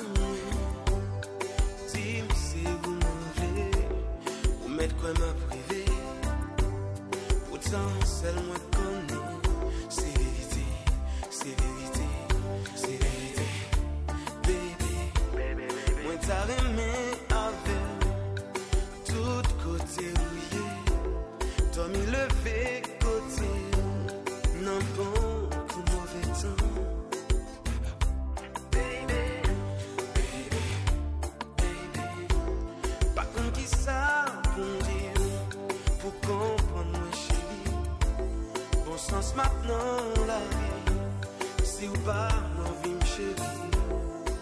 Ou mettez ma privée, pourtant seul moi te connais. C'est vérité, c'est vérité, c'est vérité, baby. Petit Choco, qu'est-ce que tu nous as préparé comme chronique pour la rentrée? Alors pour la rentrée, je me suis dit, bah écoutez, on va, on va faire un petit bilan pré-rentrée de, de l'activité, de l'actualité euh, pop culturelle. Euh, bon, en fait, c'est vraiment, je, je voulais surtout me baser un peu sur euh, faire un bilan sur euh, sur Hollywood cette année. Euh, Ah, ce sera- avec ce une bonne grève. Ouais, voilà, bah, justement, il y a euh, depuis mai, il y a la grève des scénaristes qui a été suivie de la grève des acteurs, mais en fait, je voulais me pencher plus sur le sujet, euh, le sujet des, euh, du box office un peu, parce que cette année, ça a pas été, euh, ça a été une année assez intéressante au niveau du box office dans dans le nombre de plantages qu'il y a pu avoir et, euh, euh, de ce que ça peut dire sur l'industrie. Donc, je vais surtout me pencher là-dessus. Euh, pour ça, je me suis beaucoup basé sur ce qui a été dit du côté de- de- d'une chaîne que je recommande d'ailleurs. Ça me permet de faire une petite recommandation sur YouTube. La chaîne Écran Large, qui est aussi un site qui, qui fait des chroniques, qui parle de cinéma et qui a un podcast aussi qui s'appelle La Réu d'Écran Large. Et c'est suite à l'écoute de leur podcast que je me suis dit, oh, c'est quand même très intéressant. Et ensuite, donc euh, je vais vous parler en, gros de, de- cette saison euh, qui a vu euh, beaucoup de films qui devaient, qui devaient faire de gros scores finalement décevoir au box-office et se pencher un peu plus sur ces chiffres pour analyser et voir un peu comment est-ce qu'on analyse le comment comment on définit le succès ou l'échec d'un film d'un point de vue de son budget. Donc voilà. Cette année, si on prend Disney par exemple, ça va très mal pour Disney. Qui, Disney était top of the world les cinq dernières années, on va dire euh, leur pic ça a été euh, à la sortie d'Avenger Endgame où ils se sont dit bah ça y est on a tout compris on a on a la saga ultime à côté de ça on a Star Wars euh, on va relancer du Indiana Jones. Qu'est-ce qu'on a d'autre? Mais on a des attractions dans nos Walt Disney mais on avait fait Pirates des Caraïbes mais faisons le manoir hanté faisons le bateau enchanté faisons qu'est-ce qu'on a d'autre euh, euh, La maison des poupées, la maison quoi, des le monde des poupées. Ouais ouais non mais c'est Wonderful World ils vont euh, donc euh, ils sont lancés dans une frénésie et puis on a ils ont lancé Disney Plus et tout mais en gros, euh, cette, cette, cette année, euh, je, vais, je vais vous faire un petit, euh, un petit résumé de, de, de, de tous les gros échecs qu'il y a pu avoir, à commencer par Fast and Furious 10, Fast X. C'est chez Disney?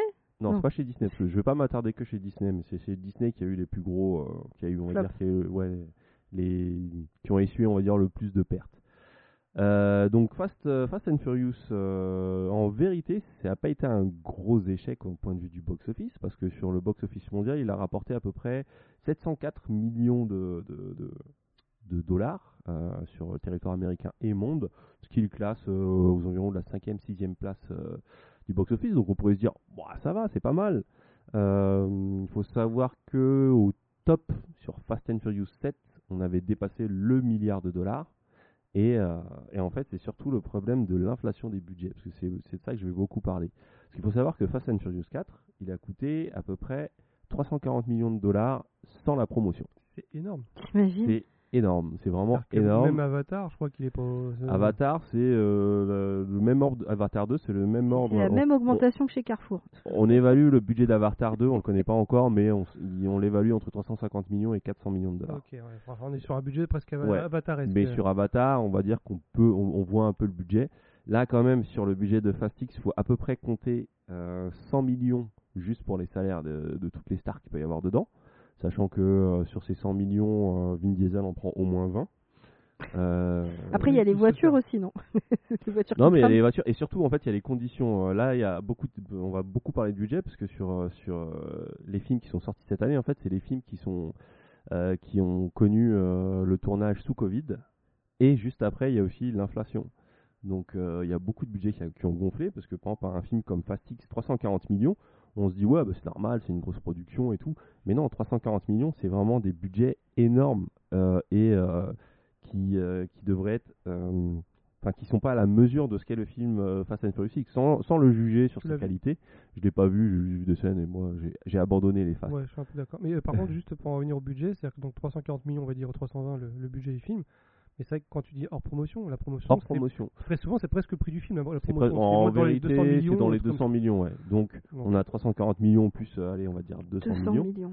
Donc, euh, on est sur euh, du euh, euh, Euh, 500, euh, attends, 340 plus euh, 200, ouais, on est sur du 540 550 à peu près. millions. 540 Donc, millions. euh, sur les 700 millions de bénéfices de, de- voilà, d'argent, ça, ça fait pas fait pas grand chose, et Ouais, c'est sachant qu'il y a encore euh, d'autres, on connaît pas tous les, tous les détails, mais ça, mais, euh, ça fait que le film n'est pas considéré comme rentable.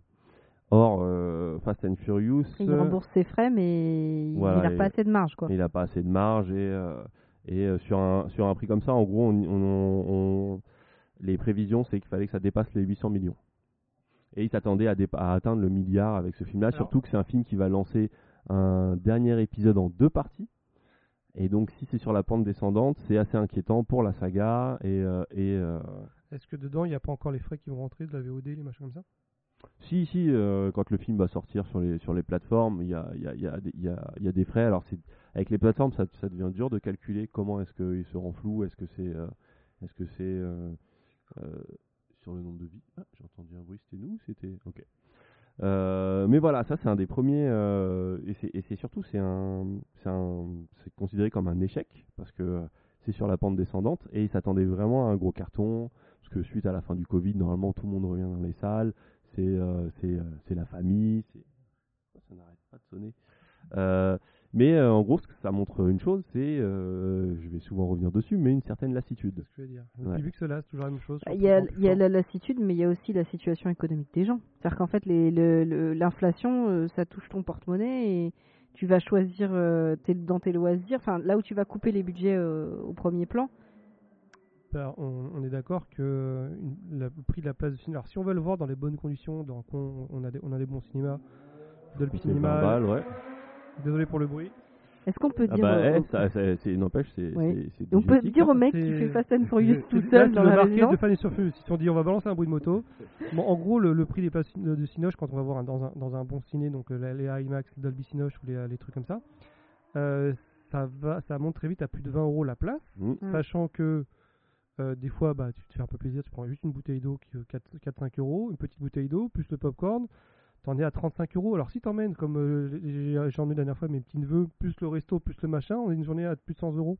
Alors Mm. tu, fais, tu le fais pas ça, tu fais pas ça tout le temps. hein. Mais Oui, mais c'est pour ça que tu choisis, tu choisis aussi euh, mieux tes films parce que euh, voilà, Ouais. Et, et l'inflation, elle fonctionne pas, elle est partout. pour hein. un film comme ça, justement, les salles premium, c'est une grosse part parce que les, les places sont plus chères. Donc, sur le calcul du euh, box-office, c'est très important d'être bien placé sur ces salles-là. Et euh, on- quand on reviendra sur les, les- les gros succès qu'il y a eu, il y a par exemple Oppenheimer qui a fait une très grosse partie de son chiffre grâce à ces salles premium aussi, sur le, le fait que le prix, le prix soit plus cher et, euh, et que le film pousse les gens à aller le voir dans des conditions, euh, tu sais, tout ce qui est IMAX. Ouais, euh, mais ça fait même partie du marketing maintenant. C'est quand tu- Mm. surtout la promo d'Oppenheimer où en fait il était vendu à être euh, tourné en full IMAX, le vrai IMAX d'origine, la pellicule la plus grande. Oui, on- il n'y a, que- il trois salles en Europe, peut- ouais. vous pouvez le voir en vrai je SSK, crois qu'il y a une etc. trentaine de salles dans le monde en tout. Pour, Et en Europe, euh, je crois qu'il n'y en a que trois, il n'y en a pas en France. Et je crois que qui diffuse donc le format IMAX original euh, En sur pellicule. euh, en, en- euh, au, Grand Rex, c'est pas le cas? Non, il y en a- Ouais. il y en a pas en France. Et euh, donc en 16K avec machin, alors ça doit être magnifique. Mais au final, donc, quand- en fait, quand tu te penches un peu sur le format IMAX, tu vois qu'il y a au moins 8-10 formats différents. Euh, en fait, il y a toujours un, un format un petit peu, un petit peu bâtard, parce que tu, pro- tu- tu profites quand même du film. Mais moi, j'ai vraiment vu. euh, alors, vous voulez voir Oppenheimer? Alors, Vous avez ça, tel ça pour voir dans tel, dans tel machin. Le, le format IMAX était vendu au- autant que le film. C'est-à-dire que il était tourné comme ça, allez le voir comme ça. Bah, tous les tous les Nolan, il y a un peu ça parce que c'est un des seuls à tourner en pellicule IMAX. Alors, ouais, mais plus maintenant. J'ai Mm. l'impression. Déjà parce qu'il fait évoluer, il travaille aussi avec IMAX, je crois qu'il Mm. est euh, machin, il fait évoluer les caméras, etc. Mais c'est vrai que dans les premiers Batman, ou dans le Dark Knight, je crois que c'est dans le Dark Knight où il a utilisé la première fois, il me semble, je vais pas te dire de bêtises. Oui, Dark Knight, euh, et c'est que c'était que sur la première scène Le la scène du braquage où, euh, où c'était en vrai Non, il y- Ah avait plusieurs scènes. De toute façon, quand on le voyait au cinéma, c'était plein écran où il y avait les les- les- les- l'image un peu plus petite. En fait, il y avait pas mal, il y avait plusieurs scènes. Ah. Et en fait, on voyait la différence. Mais non, il en parlait pas trop. On voyait le making of. Il y a- il y a- en fait, on en entendait souvent parler parce que je crois qu'il avait détruit une caméra IMAX sur le tournage qui avait coûté une fortune, etc., etc. Mais là, Oppenheimer, pour moi, il était vendu. Allez voir ce film-là dans tel format. Donc le format fait partie du market du film. Ça a été encore un peu plus loin, je trouve, parce que maintenant, il je crois qu'il utilisait le full IMAX, euh, même pour les dialogues. Avant, on pouvait pas filmer de- des dialogues en IMAX à cause du bruit de la caméra ou la taille, etc. Donc maintenant, ils ont réduit la, la taille des caméras. Enfin, ça fait partie du market, je trouve. Et de toute façon, en fait, t'incite presque à aller voir. oui, tu peux le voir. ça fait partie un peu du, vernis, euh, du vernis qui vend le film. Mais ouais, en tout cas sur la sur la saga des Fast and Furious, euh, on a on a ce phénomène d'érosion de, de lassitude des franchises et, euh, et de perte de confiance en la marque. Surtout que Fast and Furious, ça fait partie un peu de, je vais évoquer un peu ce truc où où le film se construit en réaction à ce que veulent les fans. Voilà. Les derniers Fast, c'était vraiment ça. Ils ont ressuscité un personnage parce que euh, sur Twitter, tout le monde voulait que Han revienne. Euh, Il y avait la grande blague de ouais, ils vont finir sur la Lune. Ils se sont dit, eh, vu que tout le monde dit ça, on va le faire. Et euh, ça montre un peu les limites de ce fonctionnement où finalement, tu fais plus des films. les films sont plus des projets qui tiennent dans, qui, qui se valent, je sais plus comment dire le terme, mais qui se tiennent en, en eux-mêmes, enfin qui sont, qui sont un, un micro-univers en gros. Mais il faut que ce soit connecté à ce que les gens attendent et et euh, à trop vouloir donner ce que les gens veulent, euh, il y a un moment où les gens sont plus surpris et, euh, et finalement, bah, C'est le problème de la surenchère. euh, voilà, ça Mais en commence. fait, si les gens veulent pas qu'on, dans la réalité, n'apprécient pas qu'on leur donne ce qu'ils veulent vraiment, c'est ce que tu dis. Oui, et, euh, et comme tu l'as dit, il y a aussi ce problème de la surenchère, parce que euh, Fast and Furious, c'est une série qui repose beaucoup sur cette, suren- sur cette surenchère, sauf qu'il y a un moment où tu peux plus surenchérir, tu peux plus surenchérir, tu es obligé de changer. tu peux, Surenchérir, tu peux plus sur, sur, sur, surenchérir, t'arrives plus. Déjà, t'arrives pas à dire le mot, donc c'est Bah ouais, compliqué. donc, donc tu peux plus. Donc voilà. Euh, et sur euh, voilà, ils ont envoyé des voitures dans l'espace. À partir de là, comment tu fais pour aller dans le toujours plus? Euh, Mm. Tu ramènes, euh, t'avais alors, même sur le casting. Alors, Domi- euh, au début, t'as ramené, euh, euh, bon, il y avait Vin Diesel, ensuite il y a eu Jason Statham, ensuite il y a eu The Rock, ensuite il y a eu John Cena, ensuite euh, The Rock et Vin Diesel ils sont embrouillés, ensuite euh, The Rock il a eu pas mal de, de, de, de problèmes parce que Black Adam s'est planté, donc il a dit oh peut-être que je vais revenir. Ensuite ils ont ramené Jason Momoa, ensuite Fastix il a pas marché, ensuite Vin Diesel il a dit c'est parce que Jason Momoa il était trop gros et il jouait mal, donc euh, ça c'est véridique. hein. il y a, il y a, il y a, euh, il y a euh, une retranscription d'interview de Vin Diesel qui, euh, qui se plaint un peu du fait que Jason Momoa était trop en mode en mode Mais C'est pas à cause de son rôle dans Dune, justement, où il avait pris du poids exprès.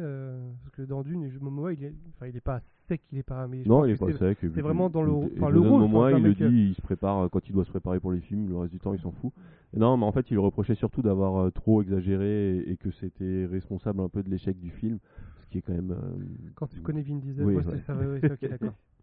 Mais ouais, ouais, donc on a ce cas-là du film qui, euh, qui a marché au box-office, mais qui n'a- finalement n'a pas assez marché et qui est considéré comme un échec et qui va rapporter, euh, qui va finir par rapporter de l'argent, c'est sûr.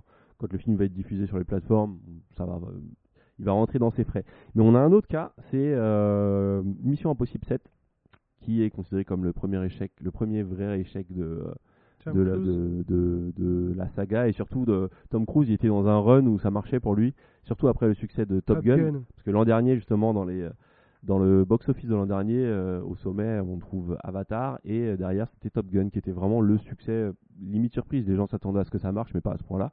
Euh, le film avait dépassé le milliard euh, de, de, de box-office, il faisait partie de ces films qui dépassent. Euh, Mission Impossible, euh, pareil, la saga, c'était c'était en constante... depuis, euh, depuis comment s'appelle Ghost Protocol, ça euh, remontait euh, bien vénère et, euh, et sur Rogue Nation, on était sur un de ses plus gros scores.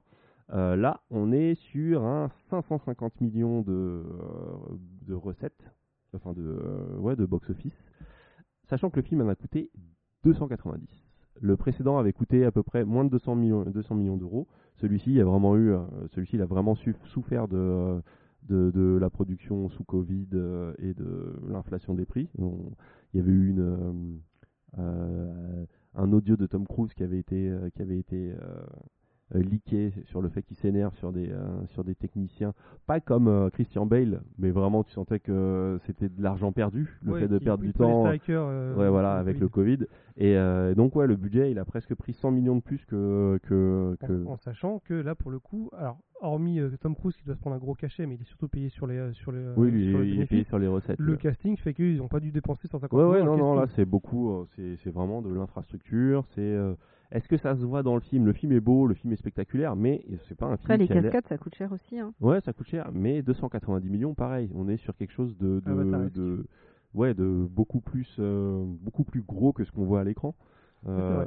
C'est vrai que moi, Mm. tu me le dis, euh, c'est vrai que je, non, je pensais pas qu'il était aussi, aussi élevé, mais c'est moins visible. Alors peut-être justement que c'est un souhait de Tom Cruise, qu'il y ait moins d'effets euh, Bah, numériques. euh, C'était pas prévu que ce soit aussi cher en fait. Beaucoup de dépassements. En fait, cette année, il y a eu aussi euh, tous ces problèmes. Bah, le, le Covid et l'inflation, ça a été vraiment euh, les trucs, ont- enfin, les deux éléments qui ont fait gonfler les budgets. Donc euh, 550 millions, c'est très en dessous de, des scores précédents. On était plus sur du 700-800 millions. Le film était, il prévoyait qu'il lui fallait à peu près, pareil, euh, peut-être 700 millions pour se rembourser. Euh, là, pareil, on peut considérer qu'ils vont peut-être perdre de l'argent. À mon avis, il y aura après l'exploitation euh, Blu-ray, DVD et euh, surtout euh, plateforme fait qu'ils rentreront dans leurs frais. Mais euh, pareil, c'est quand même un gros échec et surtout, euh, on voit que euh, ils sentaient euh, après le succès de Top Gun, on sentait vraiment le Tom Cruise en mode voilà, je suis un- encore une fois je suis on là. top of the world. Ça, je suis là. Je suis là, euh, c'est bon partir, on va gars. tout péter. Euh, le problème de Mission Impossible, c'est qu'il est sorti deux semaines avant euh, Barbie et Oppenheimer, qui seront les deux grands vainqueurs de, de cette année avec Mario. Euh, Alors, Barbie, pour le coup, c'était la surprise. ouais, c'était la surprise, mais en même temps, Marketé, hein. C'est une c'était surprise marketée. c'était presque attendu. C'est-à-dire Ouais. que plus on s'approchait de la sortie, plus on sentait que ça allait être gros euh, Barbie. Ouais, mais peut-être pas, Ça- peut-être pas aussi gros. Pas aussi gros. Non, mais ils ont marketé pour. Enfin, ils ont aussi. Non, beaucoup- bien sûr, mais ils y croyaient quand même au projet. hein. Parce qu'il y a le succès Ouais, mais fait le- que mais, le bouche à oreille, euh, machin. euh, Ouais. que- Ils ont marché bien au-delà de ce qu'ils Parce que- Ah oui, c'est vrai. Le, mais, le, le euh, market ne fait pas tout, sinon Fast and Furious, ils auraient fait. je- suis d'accord, 300 mais il faut voir ce qu'ils ont. Mais on va en parler justement de leur très bonne utilisation du marketing et, euh, et pour au final, alors j'ai pas encore vu le film, mais pour vendre un film qui est quand même reconnu comme étant un vrai bon film, donc ça c'est euh, ça on en reparlera après.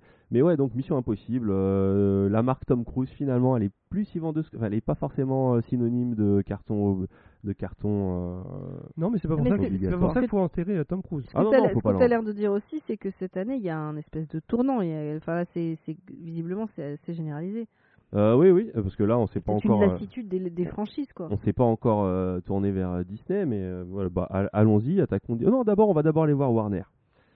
Du côté de chez Warner, parce que Warner, c'est eux qui ont le, qui ont le droit au, au super succès de Barbie, mais ils ont quand même eu droit aussi à un super gadin, euh, même plusieurs. On va commencer par euh, le moins important, mais Shazam, ça a été une catastrophe. J'avais oublié qu'il Shazam avait 2. sorti Shazam. 2. Shazam 2, on est sur un budget d'environ euh, 133 millions de dollars pour euh, 125 millions de recettes. Alors là, et, et quand je dis 133 millions de dollars, c'est sans le marketing. Donc là, le film ne, se, ne perd, perd énormément d'argent. Ce que je, je comprends pas, c'est que le premier avait pas été un échec aussi? Non, le premier avait été un succès surprise. D'accord, ok. Et en fait, il y a beaucoup ça, c'est qu'il y a des succès surprises et on se dit ah bah c'est bon, ça va marcher, mais non, Euh, ça n'a pas du tout marché. Et euh, du côté de chez Warner, donc le gros gadin, ça a été Flash. Et Flash, ça a été une histoire très compliquée. Beaucoup de changements de réalisateurs, ça fait euh, les problèmes avec Ezra Miller. Un j'allais dire, l'acteur, il a eu plein de trucs Ouais. sur le dos aussi. Enfin, voilà, il y a un qu'il moment où Et surtout, il y a le reboot du DC Universe euh, qui finalement, ils se disent bon bah tout ce qu'on a fait, on va laisser tomber. Flash faisait partie un peu de ce de- des plus gros films qui devaient lancer la suite. Euh, donc finalement, euh, Bah, Le pire, c'est que Flash, il était, pour moi, il était quand même. Enfin, j'exagère, mais bien marketé. Ça te donnait envie de le voir. Dans le sens où là, il, il s'a- il s'appuyait sur un truc pour les fans, donc le Flashpoint Paradox, qui est un, des épisodes les plus intéressants de, de Flash, où il y a plein de héros, etc. qui Ils- vachement ils exploité dans la Ils série. avaient la aussi. possibilité de faire un super Ouais, ils truc. Ils le vendaient ouais. plutôt pas mal. La bande-annonce était assez, restait assez bah, après tu sentais, tu sentais qu'ils voulaient beaucoup jouer sur la nostalgie de Batman. Ouais, il y a, non, il y a, Là- il y a ça- il y a ça, exactement. Ouais. Ils le vendaient aussi comme ça. Mais il y avait une carte à jouer et ils se sont plantés lamentablement. Et voilà, ça n'a pas loupé. Hein. Ils Bah, ratés à on- cause de ça. on- on- Honnêtement, ça fait partie des gros films dégueulasses que j'ai le moins détesté moi dans ce que j'ai vu regarde, dernièrement. Ouais. mais comme tu dis, il est dégueulasse. Tu dis comment ils ont pu sortir Ah, ça et avec, surtout, euh, on est sur un budget à évaluer à peu près. Eux, ils- officiellement, ils, ils disent 220, mais il y a le euh, Variety qui a euh, dévoilé qu'on est plus dans les 300 millions parce qu'il y a eu beaucoup le de retard, reshoots, le machin, le des retards, euh, des, des- des- Et surtout, 300 millions, mais ils sont passés où quand tu vois la tête du film? Il faut vraiment, toi, tu t'as pas encore vu. euh, c'est pas le casting. Quincy C'est pas le Non, casting. c'est pas le casting. C'est des cautions. mais non, c'est pas le casting. Tu dis, mais où Qui a... Rends l'argent? Qui a pris l'argent? C'est vraiment un des, un des blockbusters les plus laids que j'ai jamais vu.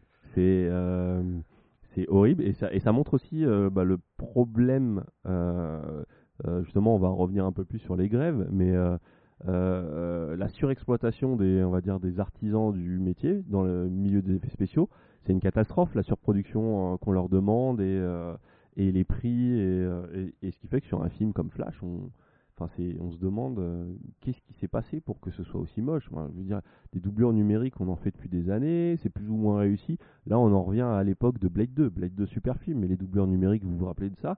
Eh ben, c'est les mêmes dans, dans Flash, quoi. Euh, donc Flash, ouais, 300 millions de dollars, il en a rapporté 270. Waouh. Donc euh, ouais, très très très gros échec. Heureusement, Warner s'est refait après avec Barbie. Mais euh, mais euh, ouais, non, là, on est vraiment sur une. Ça fait Ouais, partie de ce qu'on peut appeler Deux échecs et une réussite. Au bout Ouais. d'un moment, c'est. Et, euh, et là, on est sur une vraie catastrophe industrielle, parce qu'on est sur un film avec un, un- une, naissance très difficile, à un moment où il décide de... C'est presque, je pense que tous les derniers films qui concernent l'univers d'ici qui vont sortir, c'est des films quasiment mornés, parce que tout le monde sait que ça va être rebooté et que Rebooté, ça n'aura pas d'incidence. Je me dis que Aquaman 2, quand il va sortir, comment il va être reçu, parce que entre temps, je pense que les gens. euh, le premier a été un vrai succès surprise, c'était un Ouais. film assez, euh, assez fun et tout, mais je pense que le 2, ça va pas être la même chose. Les gens savent que euh, ça va aboutir à rien, que le perso on le reverra pas. Est-ce que euh, Euh, l'histoire avec Amber Heard, est-ce qu'il sera dedans? Ouais, qu'il voilà, exactement. Il y a tout, tout le truc avec Amber Heard et surtout, ouais, il y a ce, ce truc de. de, de, euh, on attend de voir ce que ça va être le nouveau DC Universe et, et je pense que ça fait partie de ces films mornés comme euh, le Blue Beetle qui est sorti dernièrement, qui est un super-héros qui est très peu connu. Euh, on est toujours chez Warner et, euh, euh, qui rentre dans ses frais mais qui est pas du tout un carton. Qui est pas un carton. c'est un peu le. Ils, espéraient un peu le vendre comme un, comme un Black Panther latino. Et, mine de rien, sur, le marché américain, le film a, a réussi un peu à se maintenir grâce à la communauté, communauté latino. Euh, mais, euh, mais ouais, pareil, on est, et, et donc ça, m'a- ça me fait arriver jusqu'à à Disney. Avec euh, leur premier gros échec, ça a été Ant-Man qui devait être le point- ouais, Mania qui devait être le point d'orgue de cette première phase Marvel. Je sais plus, c'est la Euh, cinquième phase ou la sixième phase. Honnêtement, je compte plus, je sais pas, je suis perdu. Ouais, je sais plus quelle phase c'est, je crois qu'on est à la phase. Je sais plus Ça quelle veut plus rien dire d'ailleurs en plus les phases. Euh, les à partir de auditeurs, euh, ça si quand- vous savez, vous pouvez nous envoyer un message. Non, mais et là, vous même voyez pas- pas, mais je vous pointe du doigt. À quel moment ça commence une phase? C'était- Franchement, je, je, je, je, je sais plus. Mais en gros, ça devait être le point, le tournant où, qui nous présente le, le nouveau Thanos, qui était donc euh, Kang. Euh, problème déjà, euh, il, a un nom, a un de boisson en poudre. Alors ça c'est Tang. Euh, bah, le problème c'est Jonathan. Je sais plus comment il s'appelle l'acteur. euh, déjà, il y a le Ouais, fait qu'il soit dans une dans une, Une sauce, une sauce de de de, de, de violence conjugale, de après, violence ouais. conjugale et tout. Donc pour leur grand méchant, bah, ils ont- là ils ont pas encore annoncé officiellement que c'était fini pour lui, mais j'imagine que ils vont devoir trouver une justification scénaristique pour le remplacer à un moment ou à un autre. J'ai Euh. décidé de changer de tête. Vous savez ça? Bon, après avec le multiverse, ils peuvent faire ce qu'ils veulent. Euh, mais oui, non, le film a été. C'est euh, peut-être justement ça le problème, c'est qu'ils font ce qu'ils veulent et au bout d'un moment ça n'a plus de sens. Ah ouais, ça c'est sens. Il y a aucun. En fait, il y a pas de avec le multiverse, il y Non, a pas d'incidence. enfin, il y a une- à un moment donné, il y a une lassitude. Moi, j'en ai marre de voir tout le temps les mêmes Non, en trucs. fait, c'est qu'ils te perdent parce que entre les films et les séries, si tu veux suivre un peu, t'es perdu. Mais ouais, mais, mais- regarder mais même c'est pas ça, c'est que ouais, ça fait 10 ans qu'on bouffe les mêmes trucs. En fait, Moi, j'ai envie de voir des trucs différents, j'ai envie de voir de la SF, du fantastique, mais il y a d'autres histoires à il y, a deux- raconter. il y a des budgets à mettre ailleurs. Mais en fait, c'est pour ça que je me, je me dis que le, le, le DC Universe, je vois pas comment, même s'il il est entièrement rebooté, je vois pas comment il peut marcher. Marvel a dégoûté ses, propres fans. Je vois pas, même si tu rebootes euh, DC, j'ai l'impression que les gens, ils veulent Bah, de là, super-héros, là, ils veulent- ils en moi, plus, je, reste, je curieux parce que je le choix de James Gunn fait que euh, c'est pense- quand même. Je trouve que c'est un des rares, un des rares, euh, un des rares de l'écurie à l'époque où c'était de l'écurie Marvel qui arrivait à proposer un, un- presque un travail d'auteur sur euh, les Gardiens de la Galaxie. Ouais, mais Et chez DC, sur son Suicide Squad, c'est un film que j'ai beaucoup aimé. Et pareil, je trouve que c'est un film qui, euh, pareil, a une, une- je dirais pas, je, je vais pas dire jusqu'à, je vais pas jusqu'à dire que c'est des films d'auteur, mais si, il y a quand même un truc euh, dans ces films qui, euh, qui touche à, tu sens qu'il est, il s'intéresse à ses personnages pour de vrai. Il est pas juste dans la blague euh, T'as complice. t'as raison, je pense que c'est juste que le- c'est le, le, le public qui veut plus de ça. On, on, a, on, a, on a bouffé trop de super-héros, on n'en veut plus. Ah bah, Marvel, sur- on a écouté, les Gardiens de la Galaxie écouté. 3 fait partie des succès de cette ouais, année. mais c'est parce qu'un film de temps en temps, mais pas 12 films par an de, de Marvel et de DC, on peut- on n'en peut plus. Parce que Eh si ben, Marvel continue sa On a envie de voir d'autres choses, et quoi. que, et que Ouais, DC ouais, non, mais se met à faire les trucs et pendant euh, un mois, pendant deux, euh, tout- chaque mois, t'as deux films de super. Non, je peux plus. c'est- Bah, en tout cas, je suis très curieux de voir ce que va faire James Gunn sur son Superman, parce que Superman, c'est quand même un enjeu super important. Ouais. Et euh, rebooter Superman, bon, il y a tous les fans. C'est con parce que Man of Steel, euh, il y avait, il tenait quelque chose avec Man of Steel. Hein. Ah, mais moi, ouais, je suis ouais, désolée, je me remettrai pas de la scène avec euh, avec euh, le daron et la voiture là où il laisse. La euh, tornade. Oui. si, c'est crédible. Vous moi, j'y avez, crois. vous, vous avez. Si, moi, j'y crois. Mais t'as pas vu, tu, pas, Là, tu, t'as le temps. tu parlais du podcast, t'as t'as pas- vu le. C'était euh, euh, Adrien Méniel qui faisait un sketch le- comme ça. Oui, Non, mais là, t'as le temps d'y aller. Non, mais là, t'as le temps. Non, Là, t'as- plus, personne te verra là. on là, là, là, là, on, je veux dire, tu fais vite, on s'en rend pas compte. Là, c'est chaud. Là, Là, c'est c'est mort. Là, c'est mort. Non, mais c'était ridicule. Ça, n'a, ça ne Le tient mec, pas la n'écoute route. pas dans les films, je crois, un truc comme ça. Ouais, c'est ça. Ça ne tient pas la route. Mais vraiment, c'est ce truc, euh, ça m'avait énervé. Ouais, mais il y avait quand même, bon, euh, comment s'appelle le- le- l'acteur euh, Kevin Costner Non, l'autre. Enfin, Henry je- Cavill Henry Cavill, il, bon, il tenait le rôle. Il y avait quelque chose, Ouais, Henry il y avait Cavill, un il tenait le rôle. avait Je bien. pense que ça reste son meilleur rôle, Henry Henry Cavill. Parce qu'il a. euh, Le, Oui, bah, problème, c'est Clark Kent. Clark Kent ne fonctionne pas avec Henry Cavill. Mm. Parce qu'il est trop, il est trop balèze. il est trop non, balèze. c'est vraiment. Mais là, c'est pour le coup, c'est. J'ai vu un. Il va un peu à, la salle, il prend un peu de prod, Non mais attends, j'ai vu un sketch comme ça, une petite BD comme ça avec Superman qui dit euh, que c'est horrible euh, vu que euh, que- vu qu'il est il, il est super, il a pas besoin d'être aussi musclé en fait puisqu'il est fort naturellement par le soleil, c'est pas ses muscles qui lui donnent sa force. Du coup, c'est ridicule de l'avoir fait musclé parce que ça oblige Clark Kent à aller à la salle de sport pour justifier le corps Bah, qu'il a quand tu quoi. regardes dans, dans Flash, justement, il y a donc Supergirl. C'est ça Je crois que c'est Supergirl. Elle Ouais. est tout à fait normale. Physiquement, elle est pas bodybuildée, elle est pas. Voilà, et Non. pourtant, elle est aussi forte que Superman. Non, c'est purement esthétique.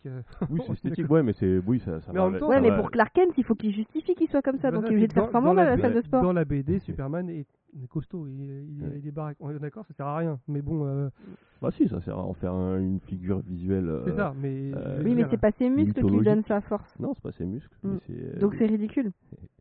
Mais euh, ouais, bah, euh, euh, qu'est-ce que j'allais dire? Ah Oui, j'avais parlé de Christophe Reeve qui était très fort euh, dans sa, dans son, dans son jeu, son interprétation de Clark Kent, où il montrait qu'il se recourbait le dos et et et- et il y avait juste un détail bizarre, c'est que quand il était en Superman, il était bronzé.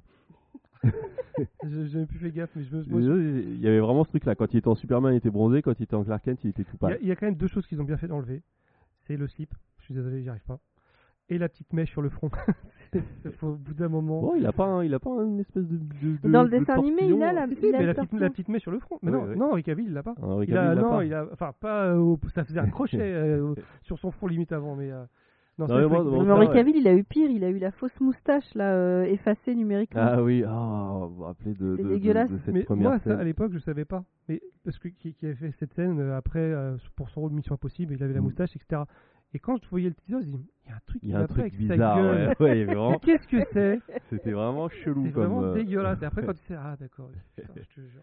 J'aimerais bien voir les vraies images avec un Superman moustachu qui Bah, ça ressemblerait au méchant Omni-Man. de Omniman, ouais, Omni-Man, exactement. exactement, ça, ça pourrait le faire, mais on, on y viendra. euh. Ah d'ailleurs, c'est sorti ou pas la nouvelle saison euh, Parce que je vois, je vois Non, beaucoup alors d'images. moi de- j'ai vu, euh, c'est la Atom Girl. Donc, euh, Ah, c'est un spin-off.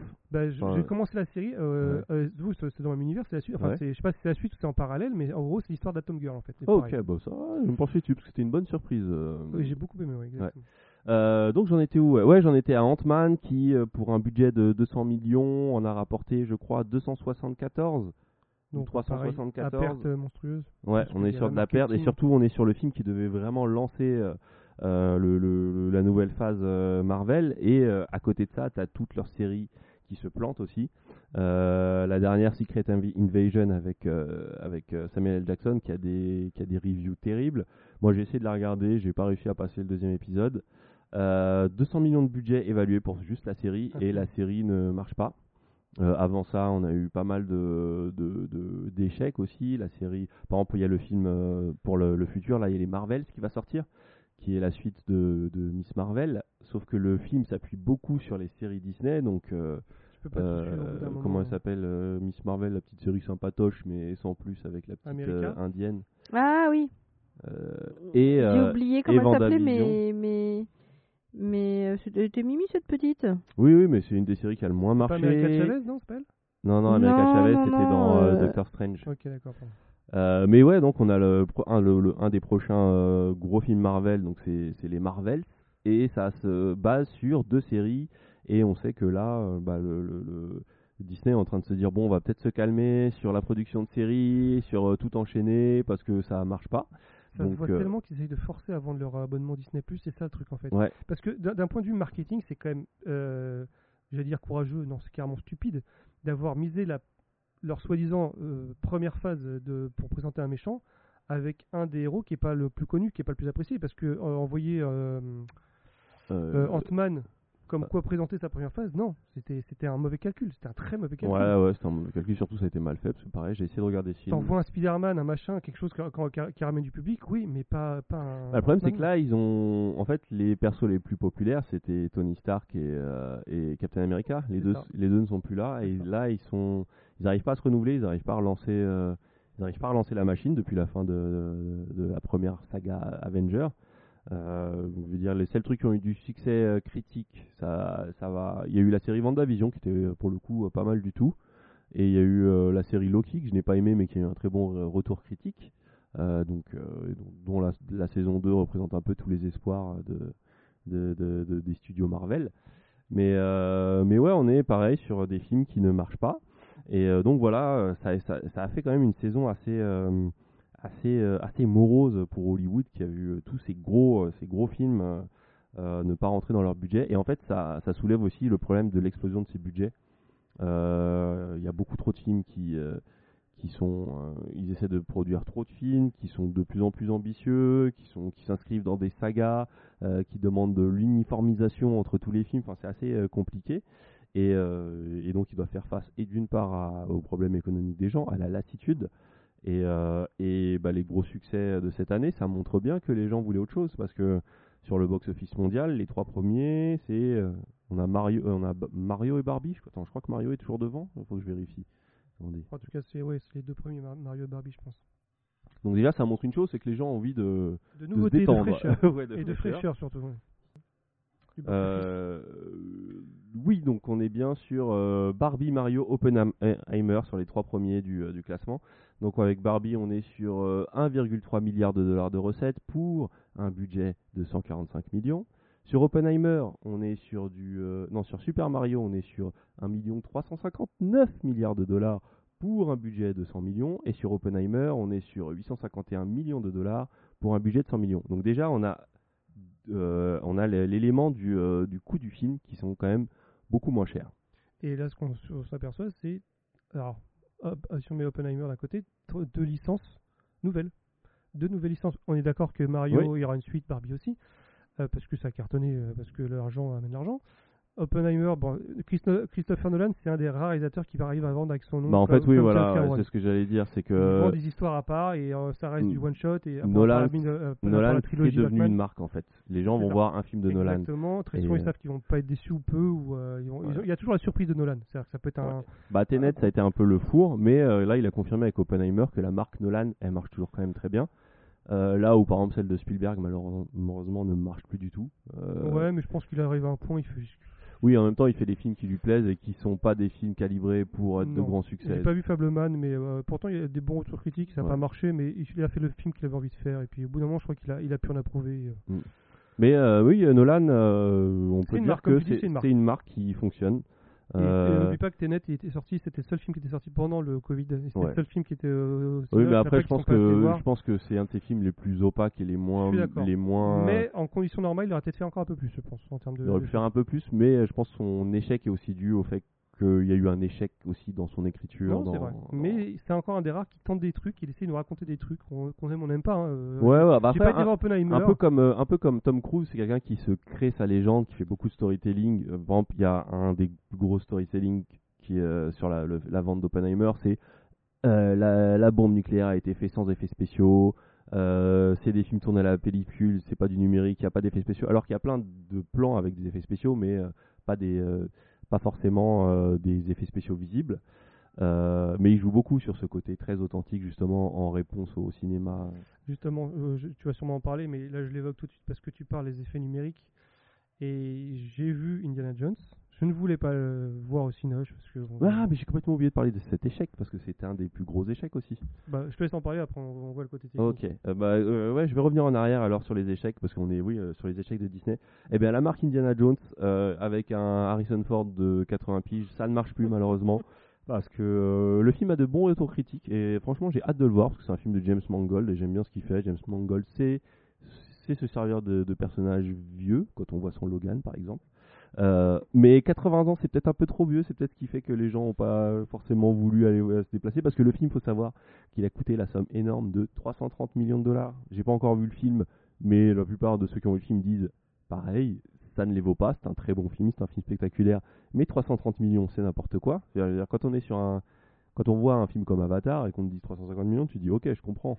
Euh, Ouais, je sais où est passé l'argent. quoi. ouais, voilà. Et euh, là, pareil. euh, Et là, on voit où est passé l'argent. là, Il est passé entièrement dans le relou. relou Le, oui, et en fait c'est ça, c'est euh, beaucoup évoquent la première euh, la première partie du film où euh, bah, justement il y a le rajeunissement numérique et c'est une technologie qui coûte.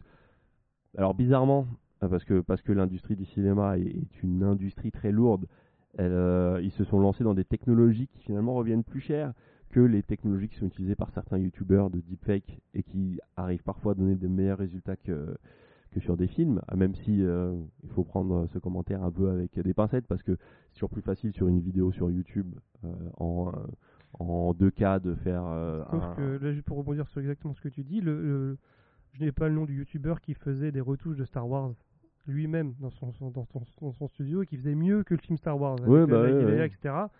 Lui, c'est lui qui a été embauché par Disney. Il a été récupéré par Disney pour travailler sur Indiana Jones. Donc c'est lui, c'est son travail. Et on- honnêtement, on voit une nette différence. Vraiment. Ah, Euh, donc il y a une vraie amélioration. ouais. Il y a une vraie amélioration, Ouais. c'est pas parfait. Par contre, moi j'ai vu quand même des extraits où il y a des. Ouais, le fait qu'ils utilisent des visages euh, en 3D, des fois ça se voit. Et... C'est pas parfait, c'est ce que Ouais. tu disais. Ça se... Mais en fait, là où c'est pire, parce que euh, on parlait justement des effets spéciaux, donc là où Nolan évite d'en mettre ou en met le moins possible. Là, ce qui m'a vraiment gêné euh, dans Indiana Jones, bon, l'histoire est sympa, ça, ça se regarde, honnêtement, ça se regarde.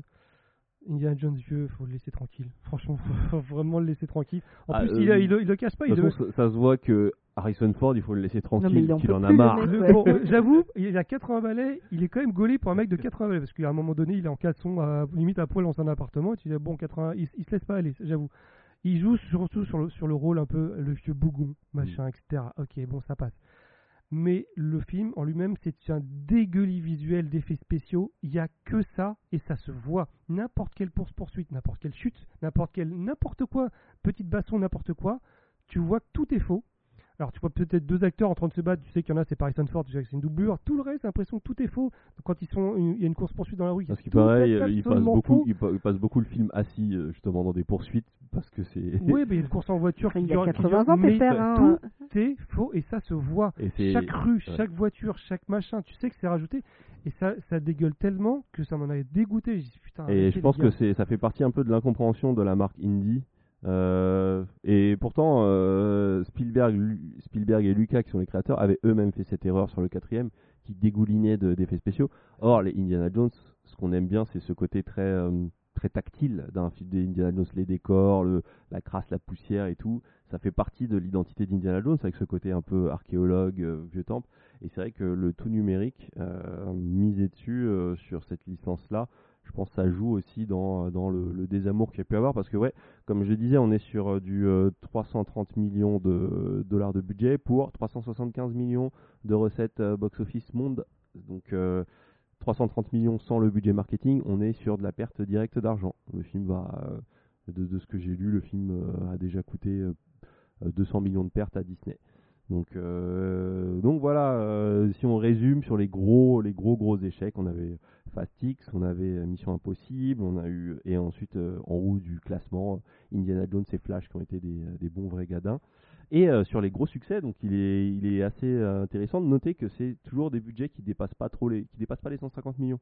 Donc il y a ce, rapport au budget. Je pense qu'un un film comme Mission Impossible, s'il avait coûté 180 millions comme les précédents, ah bah, il serait rentré dans ses frais. Mission Impossible 7. Ça aurait été une petite déception, mais il aurait été rentable. Sur un film comme euh, Barbie, Barbie a coûté 150 millions de dollars, qui, qui peut être considéré cher au vu du type de film, mais on est sur un budget totalement euh, raisonnable pour un blockbuster, et surtout, bah, 1,3 milliard de. Il faut imaginer le bénéfice que le film a fait. Et euh, sur le cas Barbie, moi, ce que j'ai envie de saluer, c'est l'intelligence du marketing, parce que c'est normalement le genre de truc qui m'énerve beaucoup dans le cinéma actuel, c'est le fait qu'on compte beaucoup sur euh, sur euh, euh, tu te rappelles, tu m'avais donné un terme la dernière fois, euh, le le, le, Le user. euh, attends, c'est. personal user contact ou le C'est le. generated user contact. Gen- Generated User Content. Ouais, je sais plus. euh, co- co- content User. Je sais plus. Donc ouais, Barbie, c'est un film qui a beaucoup compté sur la connivence avec son public, en teasant beaucoup, en jouant en... en- C'est un film qui a réussi à relancer complètement l'image de, de la marque Barbie. Parce que faut avant la sortie du film, finalement, on s'en- battait les steaks de Barbie, euh, c'était plus du tout un sujet. Ça a relancé le sujet, ça l'a placé sur... euh, Ça, a remis son histoire en parallèle avec le féminisme. Enfin, il y a eu vraiment quelque chose de très intelligent dans l'utilisation de, ce marketing via les réseaux sociaux, finalement. Et euh, j'ai l'impression que euh, le film a dû coûter cher en agence marketing, mais en déploiement, ça n'a pas dû être si cher que ça. Je veux dire, je pense pas qu'ils aient eu besoin de se payer des spots au, au euh, Super Bowl. euh, Si, ils l'ont fait. Enfin, ils n'ont pas fait le Super Bowl, mais ils, ils ont. Au niveau marketing, ils ont utilisé le, le- ils ont utilisé deux types de marketing justement.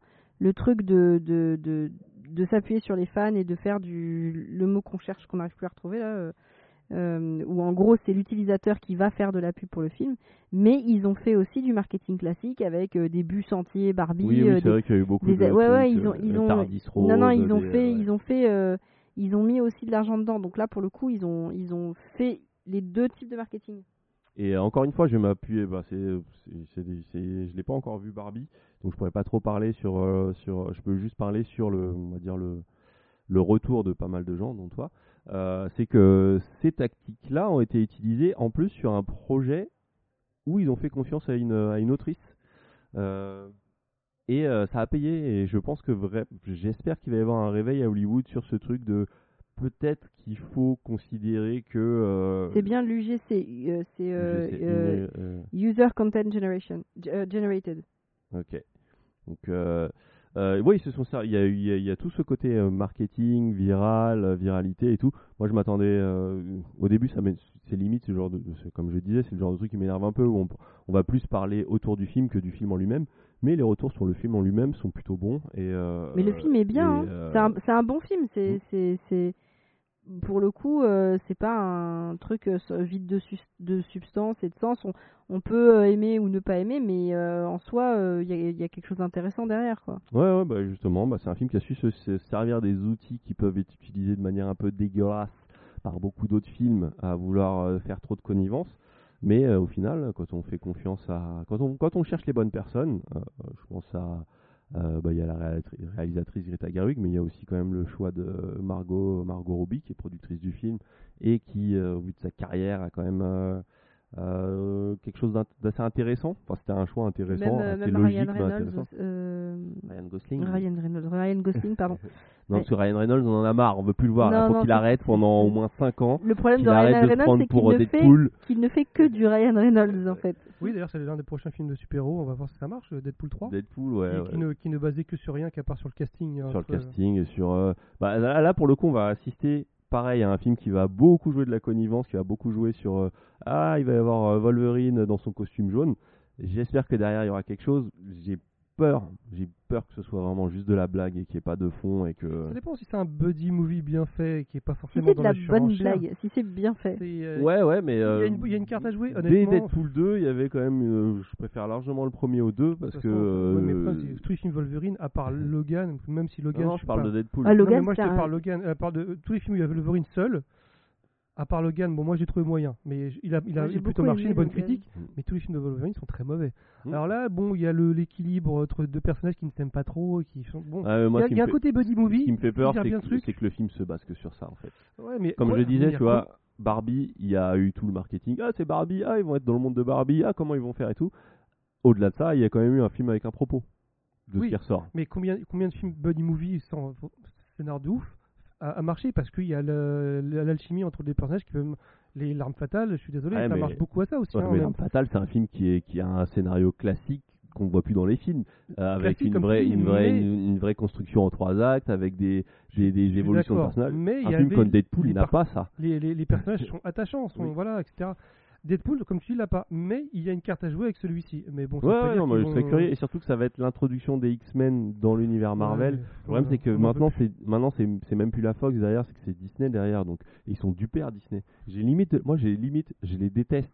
tous ces, euh, tous ces, tous ces, non, mais tous ces cols, euh, tous ces cols blancs euh, dans des bureaux qui sont là. Ah, mais attendez, on va faire un film sur le manoir hanté. Tu vois, moi, je me dis, j'aimerais bien être dans les dans les salles de Disney quand ils lancent certaines idées, parce que c'est- il y a vraiment des fois, il y a, il y a vraiment des, ta il y a gueule. vraiment des fois où Il est euh, sorti le film, le Manoir Hanté? il est sorti, il s'est planté. Ouais.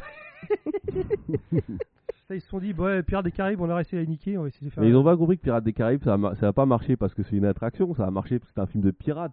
Et parce que, voilà. euh, Oui, voilà. Ça fait longtemps que ce genre-là, on l'avait pas vu. Ouais, euh, voilà. mais, mais objectivement, en tout cas, le premier, c'était un bon film. Non, il y avait bon- l'humour. ouais, en fait, c'est bon l'équilibre. Humour, Ouais, mais, Johnny Depp mais- excellent, des Non, acteurs le fait qu'il se soit dit Pirates des Caraïbes, ça a marché, ça veut dire qu'on peut transformer d'autres attractions. C'était Ils- stupide ils ont pas de compris. dire ça. Et parce que en fait, le, le film d'aventure, de cap et d'épée, de pirates et tout, c'est un genre qui avait qu'on voyait plus aussi. Ça, ça- alors, ça dépend aussi, oui, comme tu dis, mais en fait, tout, dépend aussi du réalisateur qui met derrière. Là, c'est Gore Verbinski, qui est quand même un très bon réalisateur et qui a fait quelque chose de bien. T'auras mis Oui, je, n'importe qui derrière. je suis euh, d'accord, bon. mais en, en même temps, il y a un truc de. de Ouais, mais euh, le manoir hanté. Bah, alors encore, le manoir hanté, c'est pas le pire exemple. Parce que le manoir hanté, bah, tu fais un film de manoir hanté. Mais bon, tu faut pas t'attendes à faire des milliards avec ça. Mais euh, ils avaient fait aussi euh, un- un- une des grosses plantades avec Emily Blunt et The Rock, là. Euh, Jungle machin. là. Jungle Cruise. Mais Jungle Cruise aussi, c'est une attraction. Et comment ils peuvent se ah, dire que. ça. Comment ils peuvent se dire que l'attraction Jungle Cruise, ça va attirer des gens? Que ce que c'est que c'est quelque chose de fort, c'est pas un Vraiment, le film. Space Mountain. Et que non, ils ont pas fait euh, la grande roue. Je suis sûr, je suis sûr, mais je suis sûr, je suis sûr C'est que dans les papiers. Il y a un truc, sûr il y a un que It's a. Wonderful World et Space Mountain, t'as des mecs en col blanc qui sont là. Attendez, ouais, faut qu'on trouve comment exploiter Space Mountain. Space Mountain, pas, on peut faire un Il y a film. un scénar dans un tiroir, c'est obligé. Ouais. Ils vont- C'est sûr qu'ils vont essayer de faire ça. Mais euh, euh, ouais, et puis Oppenheimer, ouais, c'est assez intéressant parce que c'est quand même un film avec des gens qui parlent. Une bombe qui pète à un moment, mais euh, Ouais, fallait bien qu'il se passe un truc parce qu'au bout d'un moment, mais bon, si c'est passionnant, ça me dérange pas. mais euh, mais ça a marché euh, et voilà, pareil, pas de budget excessif et voilà. Mais pour, pour l'instant, d'un point de vue juste personnage de super-héros qui arrive à s'en sortir, Spider-Man c'est quand même le truc parce que Spider-Man pour l'instant il cartonne en jeu vidéo parce que et, le, le jeu qui est sorti sur PS4, euh, PS5, il est quand même bien foutu d'un point de vue scénaristique, histoire, gameplay, etc.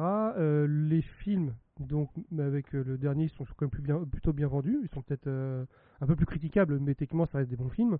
mm. Euh, Euh, le- L'avant-dernier avait sous-performé.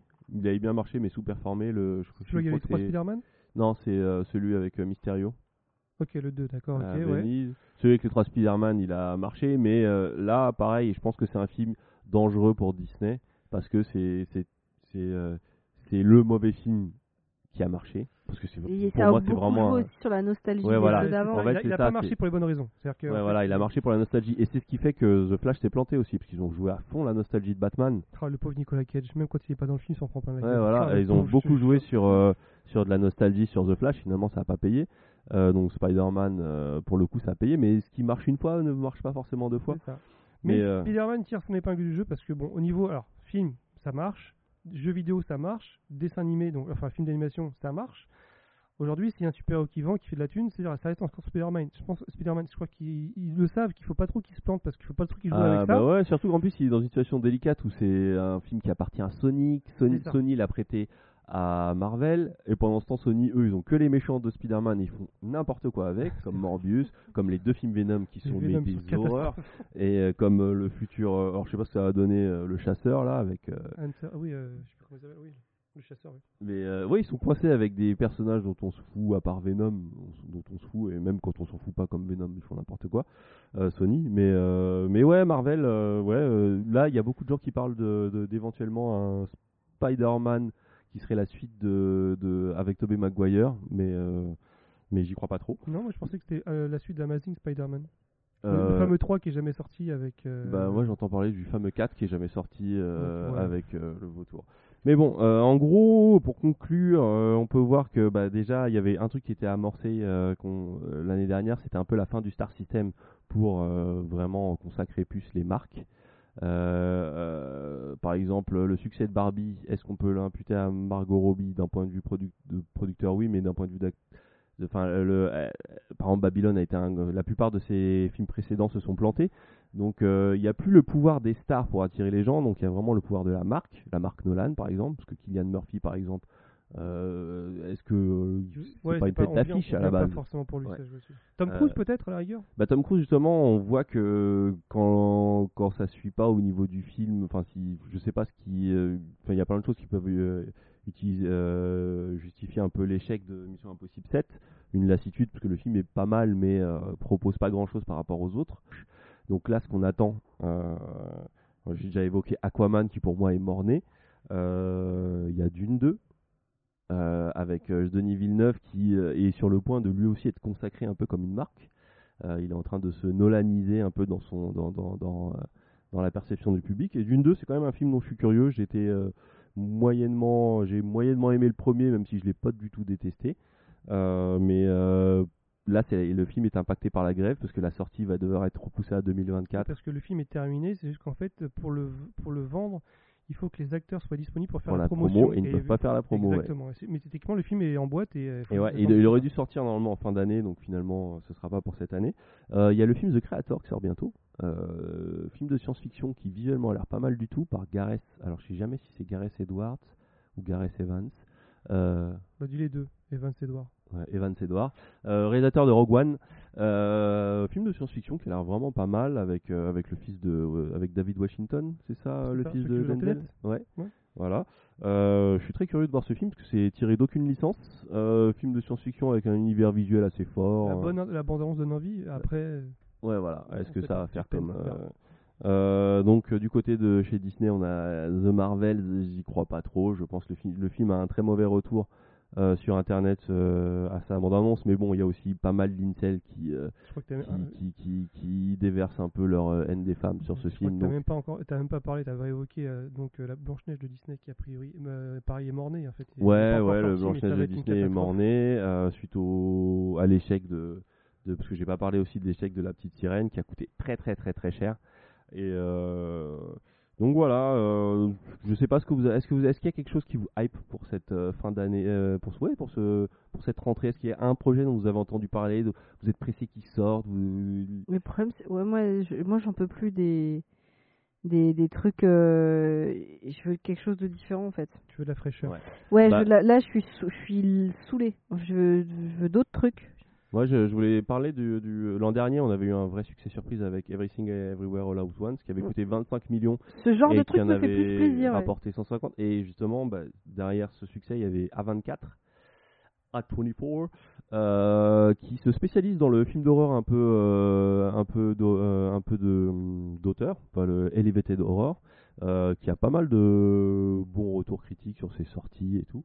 Et et je pense que c'est un modèle à suivre. C'est un peu les, les du, cinéma, euh, du cinéma hollywoodien actuel, qui arrive avec euh, un côté un peu euh, cinéma indépendant sans en être vraiment, avec des budgets plus raisonnables et surtout beaucoup plus de liberté créative. Et j'espère que cette année, ça va être un peu.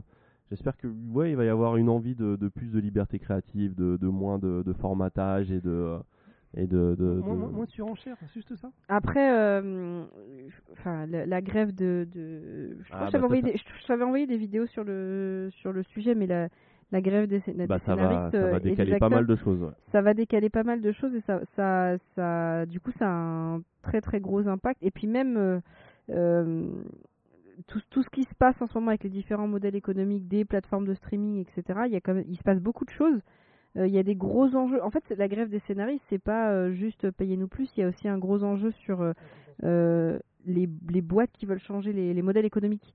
euh, qui veulent utiliser, qui veulent commencer à utiliser l'intelligence artificielle, euh, euh, ouais. enfin qui veulent utiliser des trucs pour pour faire des des, des, des gains et, et, et j'ai même envie de dire dans ce qu'ils veulent utiliser, ce qui est un peu euh, désolant, c'est euh, c'est que euh, les générateurs de, de, de, de scripts euh, d'intelligence artificielle se basent sur l'existant. Donc en fait, euh, ils peuvent écrire des trucs euh, très bien, mais euh, euh, Ça va être pris à droite à gauche. et on, reste dans un truc qui, qui, se, qui se standardise de plus en plus et qui reste for- formaté de plus en plus et il faut il faudrait un peu des je sais pas on a besoin d'être secoué là parce qu'en fait Ouais. on est en train de crever Il crée pas de nouvelles choses. Il prend des trucs qui se déjà. Exactement. Il fait En Max. En fait, le, le, le, le problème des IA, c'est que du point de vue de, on va dire, de, des décideurs, pour eux, ils le voient comme euh, un moyen de remplacer les auteurs, alors qu'en fait, c'est un outil de ouf pour euh, pouvoir booster les auteurs, mais c'est pas comme ça qu'ils veulent que ce soit utilisé. Mm. Ouais, euh, oui, parce que eux, ils veulent, ils veulent, euh, ils veulent réduire le coût. Et il y a aussi, euh, il y a aussi un enjeu sur euh, euh, les mecs qui font des voix, ou en Ouais, fait, les ils- doubleurs. ouais. Sur les doubleurs, où ils Ah veulent, oui, céder leurs droits, ils ils veulent, veulent, leur faire ils- ils céder veulent leur- leur faire céder leurs droits euh, ad vitam aeternum et surtout les, Ah, ils tu sais, avec, ils ont des clauses de contrat genre euh, partout dans l'univers euh. Même sur la Lune. jusqu'à la fin de, des temps. Euh, je- ta voix, je peux en faire ce que je veux, quoi. C'est pas ce qu'on en possible. dit, c'est aussi que, la- que les scénaristes touchent le, touchent le cinéma, mais maintenant le jeu vidéo, parce que c'est Bah, euh, ouais, ouais, Donc, la grève, pareil, la grève des acteurs, les- là, là, le syndicat, parce que c'est des syndicats différents. Euh, je sais pas si ça a été décidé, mais, euh, alors, ils sont pour mais parler, ils sont pense, pour parler, donc ça risque d'être- ça va, ça va d'impacter, arriver à mon ouais. avis, ça, ça, ça pèse assez lourd. Donc moi personnellement, j'attends pas grand chose de nouveau. Je- En fait, j'attends juste d'être surpris, peu importe, ça peut être euh, un, un film. euh, alors, c'est vrai qu'on a beaucoup parlé de, de blockbusters, enfin des films à gros budget. hein. Il y a toujours des petits films d'auteur qu'on. Je suis pas à la recherche de, de petits films d'auteur, mais je trouve qu'il y a- pas mal de choses qui pourraient me surprendre. Bah moi je, trouve ça triste que euh, ça fasse plus rêver les blockbusters. Euh, avant Ouais. moi les blockbusters il y avait Mm. toujours Mais pourquoi? J'aimais que- bien j'aime bien le cinéma d'auteur et j'aimais bien la série B et, et on avait et- mais il y avait ce truc de ah il y a aussi les gros blockbusters que t'attends. Ouais, mais là, il y en avait plus quoi? Du- Il y en avait- plus du tout ce truc. il y en avait- je il y en pense- avait deux je par pense an, qu'il faut qu'il y ait quelque chose qui meure pour qu'il y ait quelque chose qui renaisse. Il y en avait, il y en avait deux par an. Maintenant, il y en a 17 par an. Ouais. C'est un truc de fou. Et la plupart c'est des super-héros, des franchises qu'on connaît depuis Et- longtemps. Et, mais C'est ça. la surenchère, ça dégoûte. Mm. Vraiment, ça dégoûte. Euh, je- tu- tous les, on n'a pas besoin de surenchère pour, pour avoir un bon film. J'ai pas besoin d'un film à 300 millions pour que ce soit un bon film. J'ai juste besoin que le, le, le duo de personnages ou les, Ça voilà, touche? ça, ça, mar- ça marche quelque chose. J'ai plus, plus besoin d'un film. Encore, tu- on parle d'In- d'Indiana Jones, on n'a jamais fait mieux pour moi qu'Indiana Jones, c'est la dernière croisade. Le duo Harrison Ford, euh, Sean Connery marche très bien. Le film n'est pas bourré d'effets spéciaux. Bon, ça reste, il y a quand même pas mal de trucs. C'est pas, un- pas un truc monstrueux d'un point de vue visuel, mais ça marche, c'est drôle, c'est Ah, si, frais. euh, recontextualisé, c'était quand même. Si, euh, si, à plus l'époque, si, euh, Non, c'était un blockbuster de l'époque, mais techniquement, c'était, euh, il n'était pas forcément aussi impressionnant que certains trucs qu'on voyait aussi à, à d'autres époques. Mais le duo, f- f- Ouais, Mais surtout, ils étaient il, pas. il dans la ils- surenchère. ouais, en fait, ils n'étaient pas dans cette logique de surenchère. C'est-à-dire que chaque Indiana Jones avait un peu sa tonalité et euh, ses spécificités. Et euh, ouais, ils essaient de se renouveler Il, un peu. il- il- il cherchait juste à nous, en- à nous emmener dans, des endroits qu'on voyait pas forcément, etc. Des, des châteaux en Écosse, etc. Mais ça faisait bien et ouais, pas de surenchère. Et juste ce qui, en fait, le plus important, c'est juste l'équilibre, Mm. l'humour, l'action, le truc. Là, c'est juste surenchère, action, mais plus explosion. Et de toute façon, il y a un truc sur, les, sur, les modèles, sur le modèle économique, parce qu'en fait, le jeu vidéo connaît aussi un peu les mêmes problèmes. Quand on prend. euh, euh, là, il y avait eu le procès euh, de Microsoft et, et la FTC sur.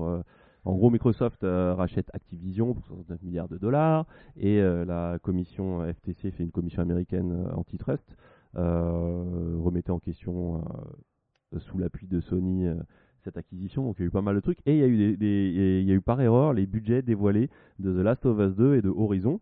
Donc The Last of Us 2 sur 50 développements, ça a été évalué à 220 millions de dollars. Donc on est vraiment sur le même budget qu'un qu'un gros blockbuster américain. Exactement. Et Horizon Zero Dawn, pareil, euh, 212 millions de dollars. Donc c'est vraiment, on est aussi dans cette explosion des budgets qui fait qu'un jeu est obligé de cartonner. Sauf qu'il y, il y a, euh, il y a trop de jeux qui sortent et donc il n'y a pas de place pour tout le monde et donc c'est très très très risqué. euh, Et il se passe la même chose à Hollywood avec tous ces gros films qui sortent et, euh, et qui coûtent de plus en plus cher. Donc il y a vraiment ce truc de essayer de réduire les, les ouais réduire les. Je pense qu'il faut réduire. Il faut réduire les prix, il faut arrêter d'être dans la surenchère, comme tu dis. ouais. Je pense que ce Ouais, sera la, le- conclusion. euh, Le, truc, c'est où est-ce qu'ils vont aller taper pour faire diminuer les coûts, quoi. C'est Et- peut-être pas au bon endroit. Pour moi, ils tapent Oui, peut-être pas au bon clair. endroit en Bah, tuant le- les scénaristes, en Bah tuant. non, mais c'est euh, clair. Mais malheureusement, euh, euh, j'espère que pour cer- qu'il va y avoir certains contre-exemples, mais euh, de toute façon, il y a que des, il y a que des, il y a que des, euh, des marketeurs qui décident, donc ce sera forcément les mauvaises Alors, décisions. On, on regarde juste Bethesda avec sa prochaine licence qui sur laquelle il commence à communiquer, c'est Indiana Jones. Oui, ouais. trouve que c'est pas le bon, le bon timing, le bon calcul. Ouais, vous pouvez pas savoir à l'avance, mais Bah enfin, oui, mais c'est doutes, des- c'est qu'il ment, c'est un- une, Non, une bah, il- vieillissante. Ouais, ouais, mais le problème c'est que c'est des développements de 5-6 ans. Il y a euh, tellement mieux à faire, il y a tellement de choses à créer. Pourquoi Enfin, ok, la- mais sa licence, elle rapp- euh, rapporte plus rien, donc bon, c'est bon, c'est triste. Mm. Voilà, et voilà. Voilà, Allez, c'est- long. Vas-y, pause.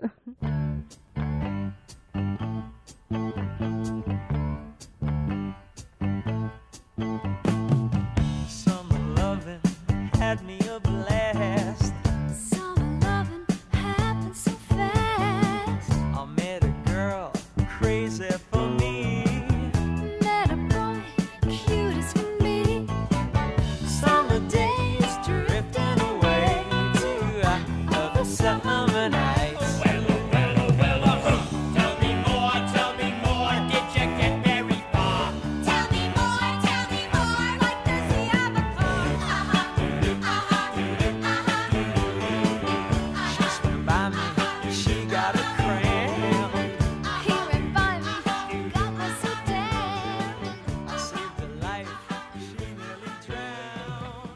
La pause est finie donc.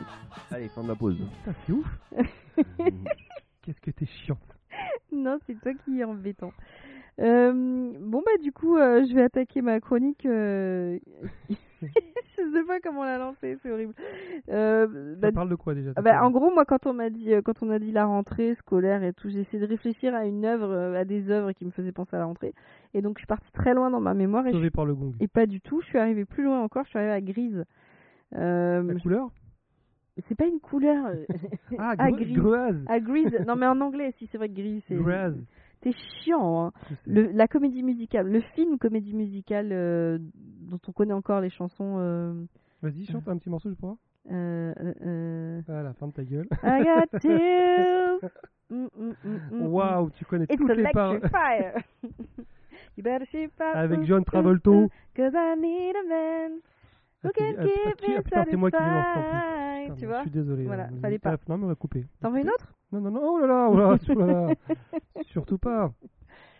Euh, donc voilà, donc je me suis, je me suis dit, bah, je vais me pencher sur, euh, je sais pas, moi je, me suis- je pensais aux films qui commencent, enfin aux œuvres, aux séries, aux films où tu commences vraiment avec la rentrée et puis tu termines avec euh, euh, la fin de l'année, quoi. Donc et du coup, je- j'ai pensé, je me suis dit, ah bah tiens, dans les plus vieux, il y a, y a Grease et et voilà, c'est un truc qu'on connaît encore aujourd'hui. Enfin, je, pense, j'espère que les gens euh, qui écoutent connaissent. Euh, je me suis dit tiens j'ai envie de me pencher dessus et en fait j'ai commencé à mater plein de vidéos qui en parlaient euh, sous plein de d'axes différents d'angles différents donc je vous, je vous donnerai à chaque fois les les sources euh, mais j'ai trouvé ça super intéressant.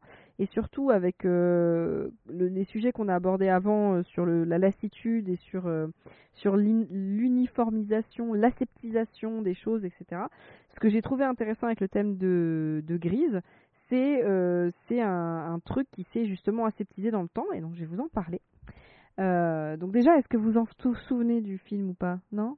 Tu l'as Très vu peu. Vous les avez vus ou pas Ouais. Bien celui-là Vous qui se connaissez les passe dans l'espace, il y a un météorite qui va s'écraser sur la Terre. Ouais, bon là d'accord. Je vous fais un petit un petit allez. topo sur le film. Alors c'est c'est quoi le, le, le film? Ça se passe euh, durant l'été 1958 où il y a euh, Sandy, jouée par Olivia Newton-John, qui est une lycéenne australienne en vacances aux États-Unis et qui rencontre Danny Zuko, qui est donc John Travolta, euh, le chef de la bande des T-Birds. Euh, donc ils ont un amour de vacances, euh, voilà. hein. si on avait eu quelqu'un qui était venu faire sa chronique, on aurait parlé d'amour de vacances juste avant. ça se serait enchaîné parfaitement, mais là c'est pas possible.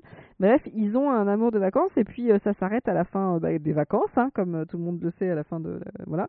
Et il se trouve que Sandy, qui devait retourner en Australie, ne retourne pas en Australie.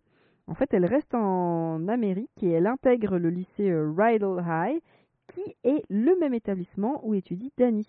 Et donc, elle va rencontrer un groupe de filles euh, là-bas qui s'appelle les Pink Ladies, les dames en rose, qui ne sont pas du tout euh, euh, des enfants de cœur, menées par Betty Rizzo, Rizzo qui est un de mes personnages préférés.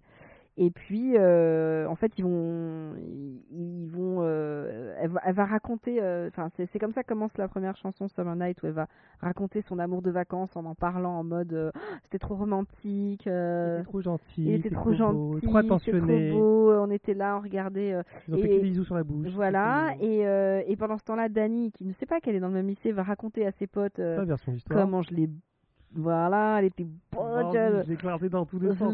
hein. voilà, c'était haut chez tout. Euh, et puis, euh, et puis en fait, ils vont se retrouver les deux. et en fait, tout le tout le sel du truc vient que vient du fait qu'ils vont essayer de se mettre ensemble, alors qu'en fait, ils sont d'un côté t'as la t'as la, la fille chaste et de l'autre t'as le mec euh, un petit peu chef de gang et Oui, dans tous les cas, il joue un rôle. Enfin, il fait- il joue- il fait Ouais, je vais, en, je vais en parler un petit peu un petit peu après. Euh, Là-dessus, t'as- t'as- dans le fond de cette histoire, tu as une rivalité entre le gang des T-Birds et un autre gang. Et puis, euh, puis c'est principalement l'histoire d'amour de, de, de, de Danny et Sandy avec euh, plein de chansons.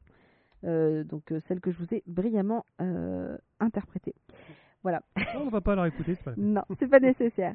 Mais du coup, euh, Grease à la base, euh, c'était pas un film. C'était d'abord une comédie, euh, une comédie musicale, et c'est important que je vous en parle parce que c'est là que sera tout le sel de ma chronique. Donc, à l'origine, non seulement c'est une comédie musicale, mais en plus, elle, ce n'est pas une comédie musicale de New York, mais de Chicago, qui est une, qui est une scène un peu différente que celle de, de celle de New York, qui est un peu plus, euh, un peu plus rebelle, quoi. Tu vois. un Est-ce que, plus- est-ce que la comédie musicale Chicago est une comédie musicale de New York ou de Chicago? Je sais pas.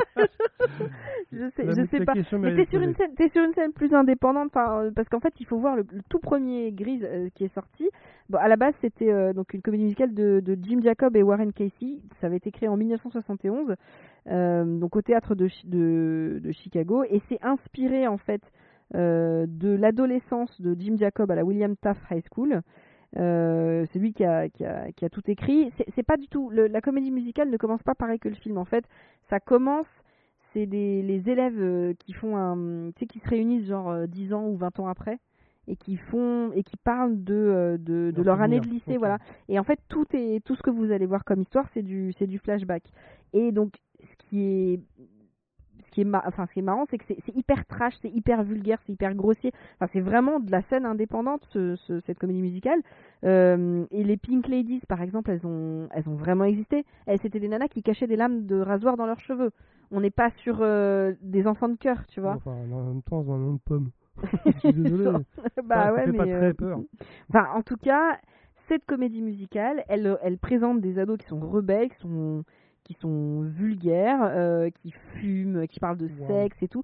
Et et il y a un cynisme sur, euh, bah, enfin, sur la toute première comédie musicale, hein, j'entends, il y a, il y a un vrai cynisme où en fait, euh, euh, déjà c'est pas centré sur l'histoire de, de, de Danny et Sandy, c'est c'est tous les personnages. Et en fait, ces ados, tu comprends que c'est des ados. Ils sont, ils sont naïfs, ils sont, ils sont concons, tu vois. C'est des ados Ils en sont fait adultes quand ils sont dans le, on va dire, dans le temps présent?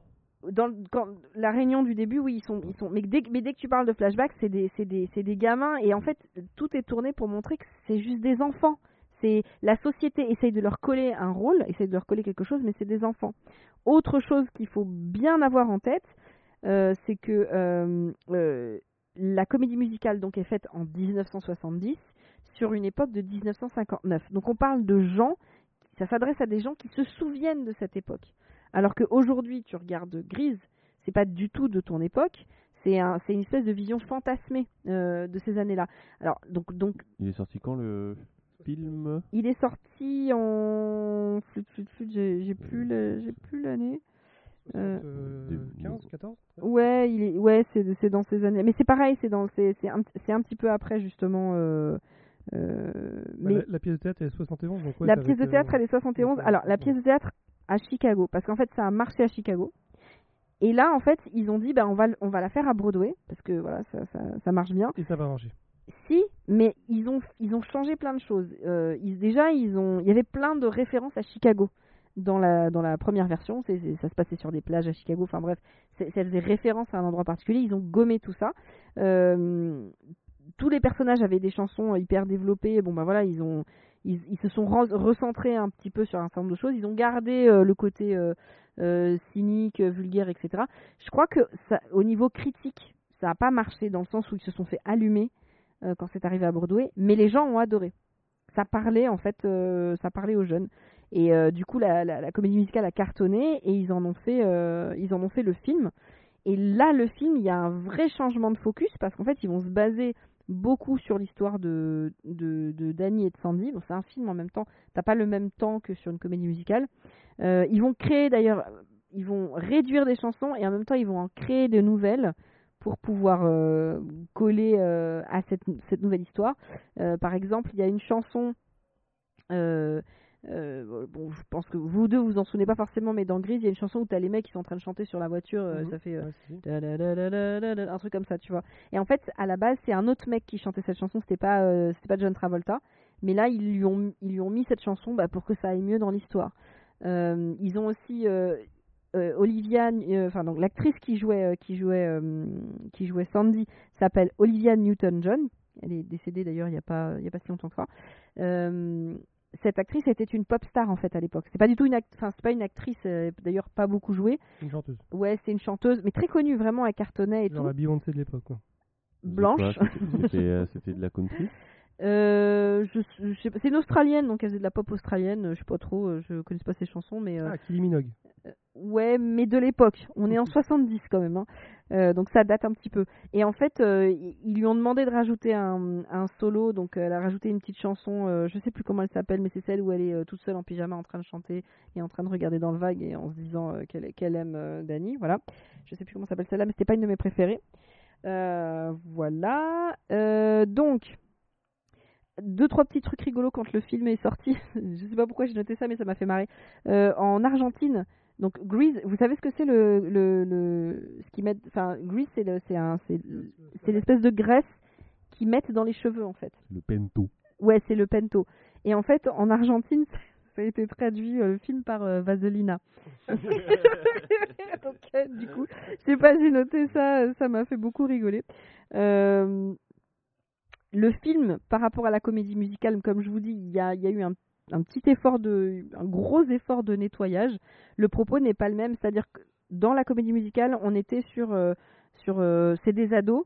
Ils sont concons, on le sait que c'est des ados. Et l'histoire de Danny et de Sandy dans la, la comédie musicale, c'est pas, euh, on n'y croit pas. Enfin, c'est un, am- un amour de Un jeunesse. amour de vacances vu par les adultes. euh, Ouais, non, mais même, c'est pas un truc qui va durer en fait. Tu Mm. sais qu'ils sont en train de se découvrir et ça va pas durer. Tu sens que c'est. Alors que dans le film, c'est euh, c'est une histoire bah, ça d'amour. devient le sujet du C'est le fait. sujet du film et c'est euh, la grosse histoire d'amour euh, avec un, un prisme. D'ailleurs, le film a apporté une, une vision universelle qui est, euh, qui est forte. Et c'est peut-être pour ça qu'il a aussi bien marché d'ailleurs, parce que c'est un film qui a, qui a quand même éclaté, qui est devenu un classique. hein, euh. Qu'est-ce par une vision universelle En fait, euh, par rapport à la comédie musicale, ils ont, ils ont, comme je vous ai dit, ils ont aseptisé énormément de choses. Ils ont sorti, ils ont enlevé tout ce qui était euh, référence à Chicago. En fait, ça, ça pouvait être n'importe quel jeune, euh, n'importe où. Et, euh, et, et, et c'est cette histoire d'amour, ils, lui ont- ils, ont- ils en ont fait genre une histoire d'amour qui dure plus longtemps. Et donc en fait, euh, euh, c'est un, ils, ils ont traité le sujet de manière à ce que ça parle au plus de, plus de gens possible. En Ils tout ont- cas, Ils ont Roméo et Julietisé tout ça? Un petit peu, ouais. Mais en même temps, ils ont, il y a des trucs qu'ils ont gardés parce que dans le film, ils fument, ils disent des gros mots, il y a du, il y a quand même du sexe. La chanson, euh, la chanson euh, Summer Night, donc c'est celle où, c'est celle, où- voilà, il est en train de chanter. Ah, que tu kiffes. Et ben en fait, quand euh, quand euh, Sandy euh, elle chante, elle dit des trucs, ah c'est romantique et tout. Et en fait, les autres ils parlent que de cul.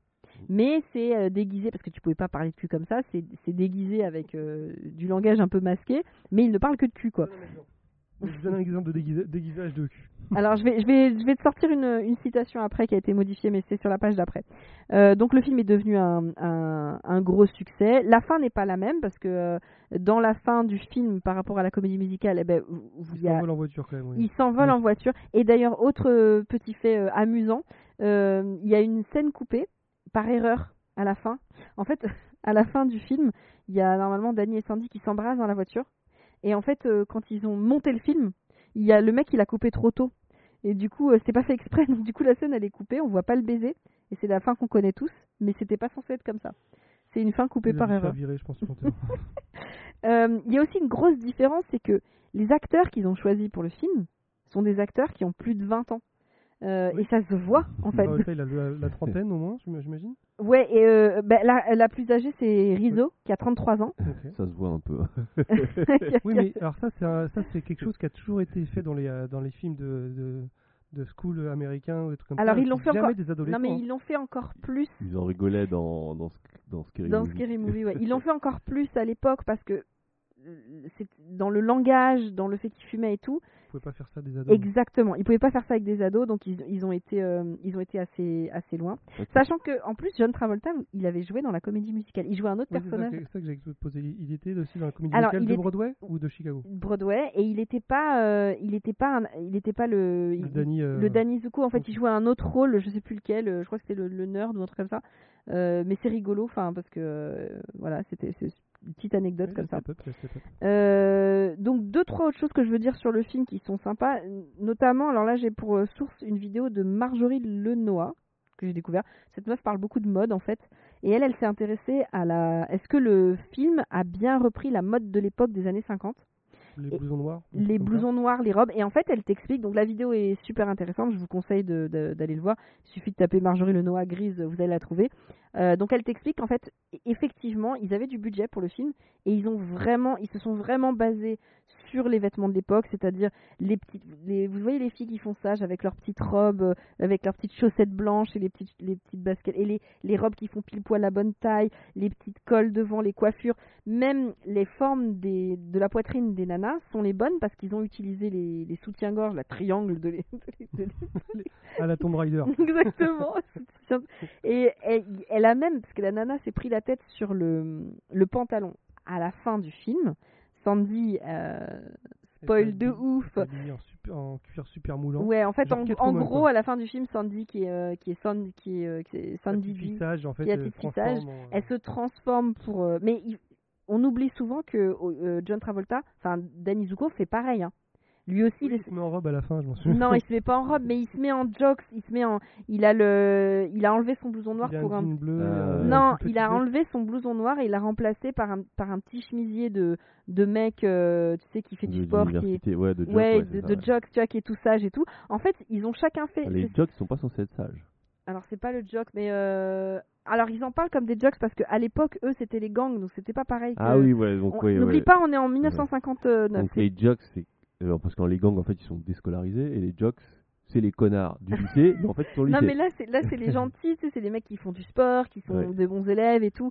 Et bref, en fait, ce qui fait que c'est jolie jolie histoire, c'est que des deux côtés, ils ont fait un effort pour se rejoindre. Mm. Et donc Sandy, elle, elle s'est transformée en Pink Ladies et elle arrive avec une tenue dont on se souvient tous avec ses petites chaussures là, à On talons. tous demandé, mais comment elle a pu rentrer là-dedans? Et sont alors, j'ai une anecdote là-dessus.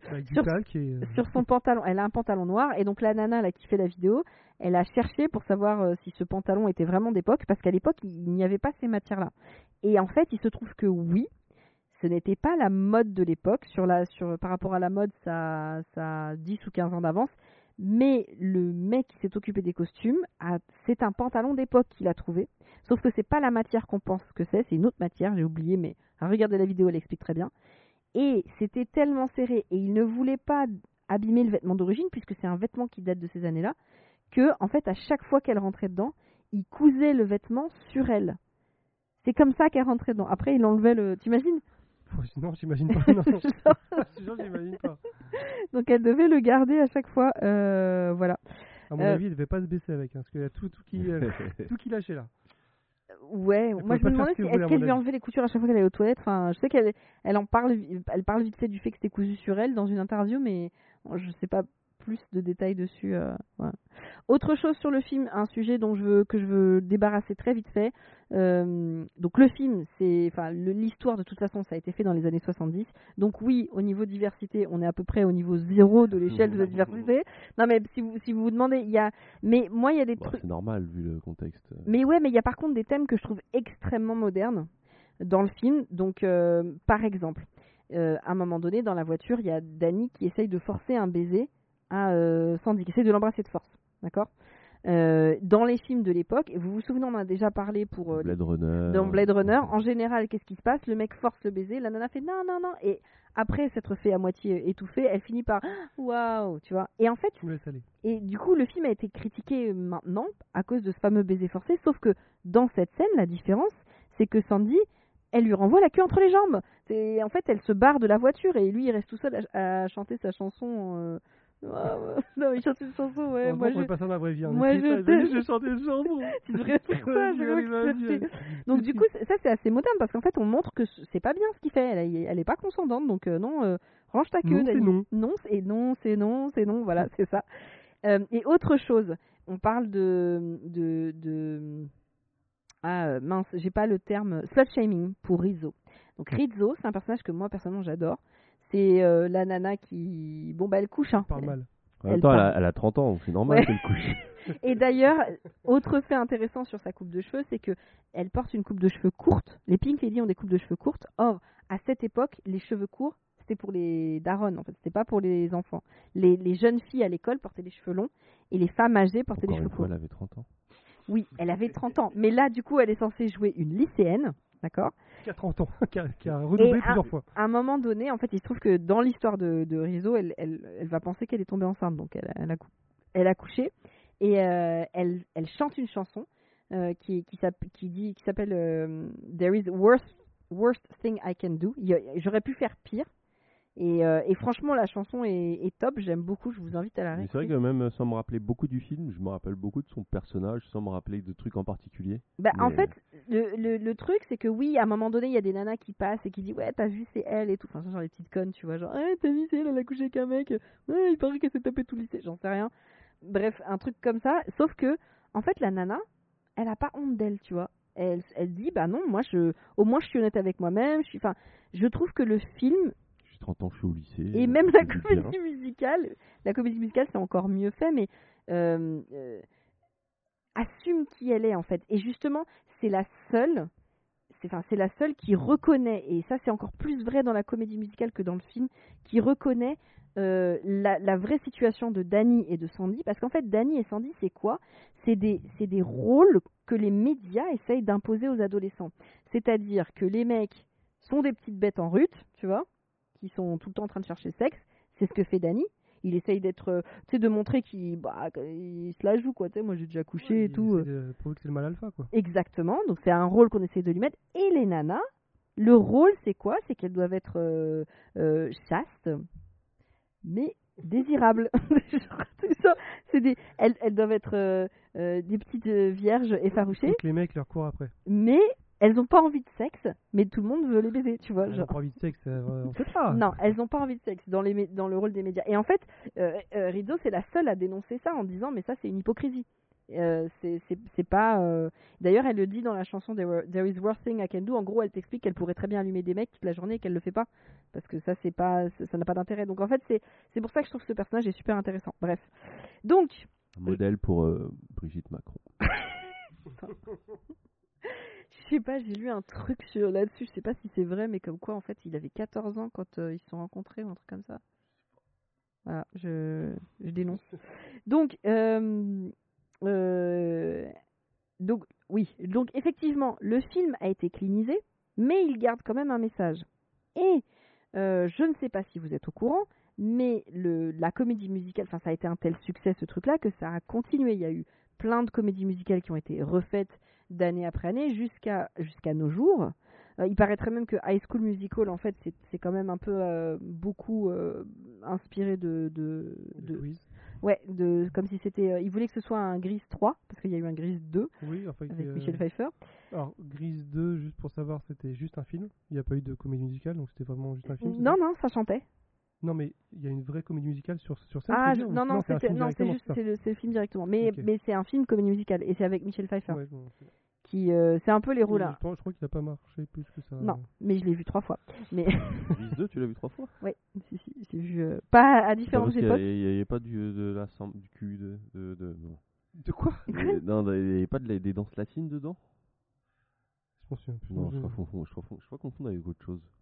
Euh, pas, euh, dans Grise, il y a, un- y a espèce de cha-cha, il y a un concours, euh, c'est pas vraiment de la danse latine. Ah oui, si, il y avait du cha-cha, oui. Mais c'est pas vraiment un cha-cha quand, tu réécoutes, enfin, c'est c'est parce qu'il y a une nana qui fait du cha-cha, mais bon. euh, Enfin bref, en tout cas, il y a eu même une série récente, il y, a eu un- il y a- il y a eu un film, ça a été refait, mais au fur et à mesure des années où ça a été refait, ça a perdu son message de base. Et c'est ça que je vais vous expliquer, parce que finalement, même si le film de Grise il est plus clean que la comédie musicale et je pense que en tant que film ils auraient peut-être pas pu sortir ce qu'était la comédie musicale la toute première euh, où c'était le bordel c'était clairement le non mais c'était le bordel enfin euh, c'était voilà. Euh, le film a un message beaucoup plus universel ils ont quand même gardé pas mal de trucs Donc- Mais, euh, perdre le, le, mes- le message ori- originel, si après c'est pour faire évoluer le message plus, pour qu'il soit alors plus contemporain, je, je vais y venir est-ce que c'est pas plus intéressant? Je vais y venir. Donc je vous parlais de cette, euh, vous avez bien compris cette Rizzo euh, qui est libérée, euh, qui te dit there is worse thing I can do. Il y a quand même une, même dans le film, tu gardes quand même cette critique de ce qu'on essaye d'imposer à ces jeunes sur euh, le rôle qu'ils devraient, euh, qu'ils devraient avoir. Le film a quand même perdu un peu l'ironie qu'il y avait dans, la comédie musicale. Je vous ai expliqué que la comédie musicale, en fait, on se rend compte que c'est des enfants qui sont immatures, puisque c'est pas le vrai grand amour euh, d'Annie et Sandy. Euh, alors que dans le film, bah, comme ils font déjà plus vieux, ils ont l'air quand même un petit peu plus euh, matures. En fait, le film est moins, il est beaucoup moins cynique, mais comme je te disais, beaucoup plus universel. Attends, faut que je vous note ce que j'ai mis comme. Rin- Ah oui, juste référence de cette, de, de, je voulais juste donner ma source là-dessus parce que le mec qui en parle, c'est super intéressant. C'est en anglais, mais franchement, c'est super intéressant. Le mec s'appelle Sean B. Ryan et ça s'appelle euh, How Nostalgia Ruined Grease. Je vous conseille de le voir parce que ça développe beaucoup plus ce thème que ce que je vais vous expliquer. Mais bon, bref, je reprends. Le film, il a quand même gardé le sexe, il a quand même gardé les clopes, il a quand même gardé les grossièretés, alors que euh, dans la suite, tout ça, ça a été viré. Les trucs récents, c'est complètement aseptisé. En fait, il y a eu, un, il y a eu une, une version série de Grise. Euh, et en fait, le sexe, il n'y en a plus, les cigarettes, il n'y en a plus, les gros mots, il n'y en a plus. C'est une version Disney hein, de Grise. Enfin, je ne sais, pas- si c'est Disney qui l'a Ouais, fait, ça, mais ça doit être euh, une espèce de phénomène euh, qui tend à idéaliser le passé. C'est exactement vers, vers ça que j'allais aller. Mais pour vous dire, pour vous montrer comment ça a été changé, je te parlais des paroles. Alors, je vais vous les dire en anglais et je vais demander à, à Choco de traduire. Ouais, dans mon état aujourd'hui. Alors dur. en fait, il y y a une parole, enfin il y a un, un exemple de parole qui a été euh, traduit. Euh, ils disent You are supreme, the chicks will cream for grease lightning. Alors, you are supreme, tu es un suprême de Ouais, volaille. Ouais, c'est Non, j'ai en fait, c'est en fait c'est oui, c'est le le le de, de chicks, donc c'est de chicks, ça fait c'est référence c'est aux les meufs. filles, c'est les meufs will ok. cream, elles vont faire de la crème. Vous imaginez ce que ça, à quoi ça fait référence? Non, non, non, justement. euh, Alors, je trouve ça un peu bizarre parce que faire de la crème, c'est les hommes qui font de la crème. Non, bah si, euh, les filles aussi. euh, Bah, on, on- on dit rarement de la crème, c'est plus euh, flood ou enfin c'est c'est- il y a plus bah, un vocabulaire normalement de l'eau que ça de la veut dire crème. non mais ça veut dire qu'elles parce que vont. sinon c'est des pertes blanches. Bah, en Bon, tout cas, ouais, bon, là, là, on- tu deviens trop technique, mais grosso modo, de Chicks Non, Cream. vois, oui. For- le, le Grease Lightning, c'est c'est- c'est les mecs euh, de, de Grease, c'est les T-Burn, mais euh, le, le- ils ont transformé de Chicks Will, Will Cream, Ouais, Par- les, les meufs vont mouiller, Ouais, ça, gros. Grosso modo c'est ça, par The Chicks Will Scream, Ils vont crier. Ouais. Tu vois. Et en fait, toutes les paroles, c'est ça. Je vous les ai pas toutes sorties parce que j'allais pas Ah, toutes les faire. ils ont considéré que, ce que, Ils ont- que ils ont- c'était euh, Ils ont enlevé, Trop, euh, mais tout- toutes les paroles qui ont un, qui ont un, qui ont un il y a lien, un double sens. un double euh, sens. Non, oui. Ils font exactement la même chose que ce que je fais avec Mini Kaiju quand je lui chante du rap français. Voilà, c'est ça. Sauf qu'ils l'ont fait. euh, maman. Sauf que le problème, c'est que le fait qu'ils fassent ça, ça fait quoi? Ça fait que, comme tu disais, enfin, Gris c'est devenu une marque. Dans la dernière version, je vous dis, il n'y a plus de cigarettes, il n'y a plus de langage grossier. Par contre, on parle pas de sexe, mais les filles sont hyper sexy. T'as des filles qui viennent danser, et elles sont hyper sexy et elles sont sexualisées. On ne peut pas parler de sexe, mais on peut sexualiser les femmes. Ah, ça, c'est un peu hypocrite, on est d'accord. Oui, c'est-à-dire, mais ben, c'est exactement ça. C'est exactement ça. Ils ont, ils ont nettoyé le truc en mode ça va être plus sain, mais en fait pour moi ça devient On malsain. le dit pas, mais on vous montre. C'est un peu comme les vidéos YouTube où en fait, euh, j'avais entendu parler de ça, ou vidéos TikTok où en fait, t'as des. euh, je sais plus comment ça s'appelle, les, euh, bah, les, Les miniatures. Ah, Et en fait, t'as plein de vidéos des, des, des, gens qui font des trucs avec leurs pieds. Mais tu sais, c'est un- il y a peut-être un, un- un- limite un côté ludique. Ils, ils se versent des trucs sur les yep, ils font des ma- Et au final, c'est très fétichiste quand, tu- quand t'as pas les codes et quand t'as des mecs qui t'expliquent que ça, c'est pour les fétichistes des pieds. Ouais, tu vois tout de suite le côté se- sexuel, sensuel, etc. Et en fait, c'est tourné d'une manière, euh, on peut rien nous dire. On voit juste tes pieds, ils font rien de mal. Mais c'est exactement ça. Là, Mais le problème c'est que en fait Grise va, va devenir, est devenu en fait, est devenu parce que maintenant euh, c'est ça qu'ils en font, ce qu'ils dénonçaient, c'est-à-dire ces filles qui sont désirables mais qui ne doivent pas désirer. Et même la version finale dans la fameuse série, là, j'ai- du coup j'ai regardé, euh, j'ai regardé par extrait parce que ça m'énervait. euh, par rapport à la, à, la, à, la, à, la, à, la, à la nouvelle série, il y a un truc que j'aimais pas. Par exemple, Rizzo, elle est jalouse de Sandy dans la nouvelle série. Alors que à la base, Rizzo, elle est pas du tout jalouse de Sandy. life, contraire, elle, ne elle veut pas du tout devenir euh, du, ça l'intéresse pas mais dans la nouvelle elle est jalouse de ça et la et la Sandy là quand elle fait sa, sa scène libérée à la fin certes elle a le costume mais putain qu'est-ce qu'elle a l'air coincée quoi c'est à dire euh, Sandy quand elle quand elle arrive dans le film elle a pas l'air sûre d'elle mais elle fume une clope tu vois elle est elle, elle elle a décidé de se lâcher alors que là elle arrive je te jure on dirait euh, elle va être principale genre elle a le costume et il y a quelque chose qui va pas dans l'attitude tu vois et donc là j'ai mis j'ai dessiné Enfin, elle est mal dessinée, mais j'ai dessiné une cloche. Tu vas voir pourquoi. Parce que, très radiophonique. hein. parce que ça me fait penser. D'habitude, non, mais normalement, tu sortiras la cloche. Ah, Parce que ouais, vas-y. je vais faire un rapport entre ça et Pierre Bordage. Pourquoi? Donc, ce que ça montre, et c'est là que, que après vous allez voir mon, rapport, mon rapprochement avec Pierre Bordage, ce que ça montre, c'est que euh, donc Grise, on est en 70, aujourd'hui en 2023, donc on est sur euh, plus de 50 ans. Un truc qui est devenu euh, culte chez nous a été institutionnalisé au point que le sens premier de cette œuvre a été tellement dénaturé que ça en vient à être à l'opposé de ce que ça dénonçait à l'origine. D'accord? Ça a tué l'idée d'origine. Et en fait, si vous lisez des œuvres de bordage, comme Les Guerriers du Silence, c'est un truc qu'il euh, exploite beaucoup. Il le fait par rapport à la religion, où en fait, il, prend toujours des. Parce qu'il raconte des trucs sur des, sur des histoires qui sont très longues. Il, il t'explique que certains mouvements religieux, etc., en fait, en s'in- s'institutionnalisant, ont perdu leur message d'origine au point de, de faire la guerre à ce qu'ils sont à l'origine. Vous voyez, tellement c'est devenu. euh, Donc c'est pour ça que je faisais ma petite cloche. Et donc, euh, et je trouve que Très bien la cloche, je T'as trouve. Et je trouve que voilà, on retrouve ça avec Grise et donc voilà, je vous ai peut, fait on peut une. même presque faire un point, un point, Baud- un point Baudrillard où euh, finalement euh, il y a un sujet qui donne, euh, qui donne euh, naissance à Grise.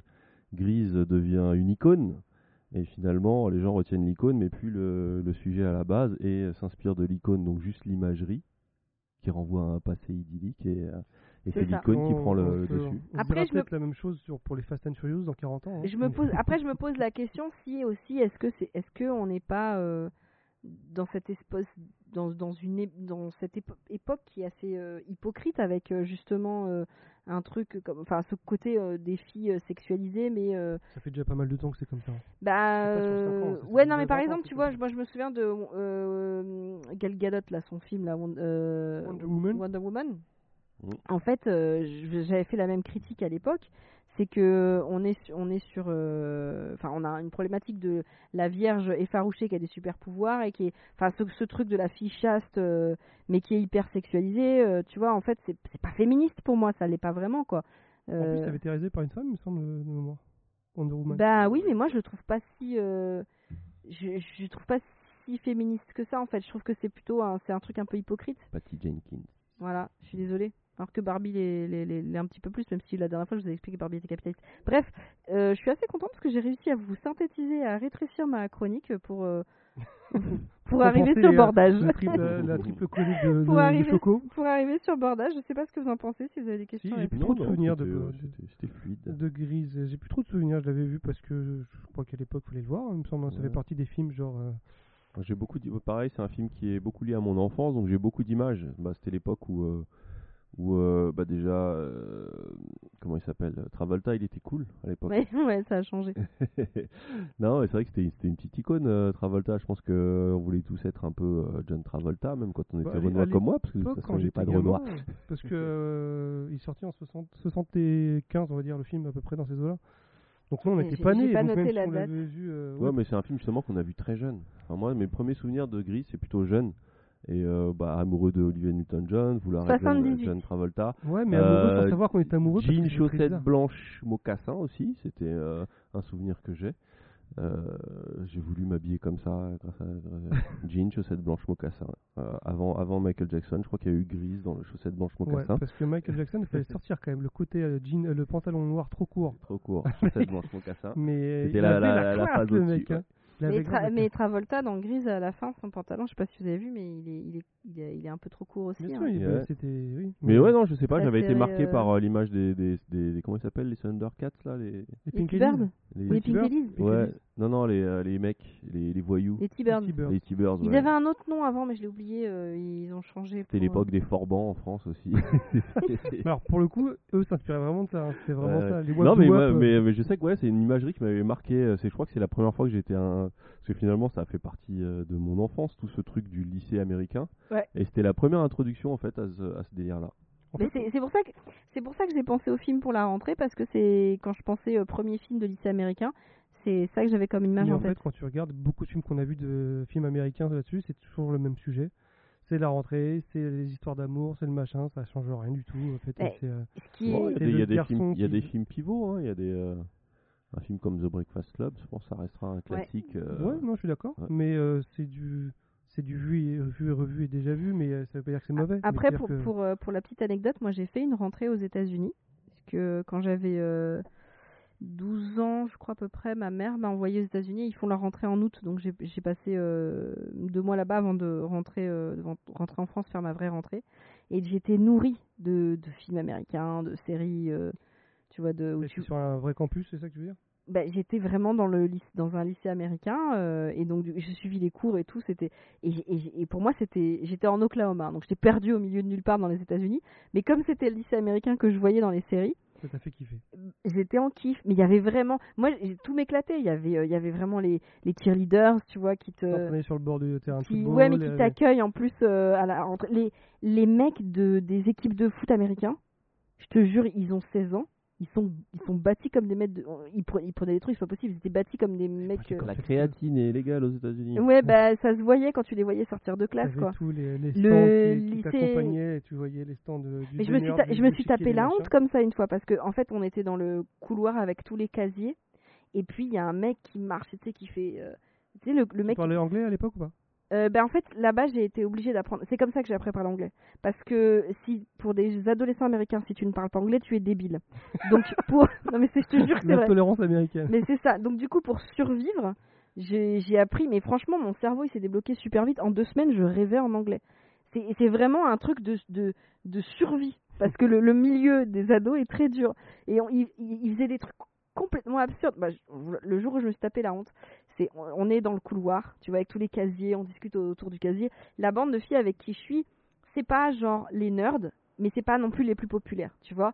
C'est genre les nanas qui arrivent à, à passer.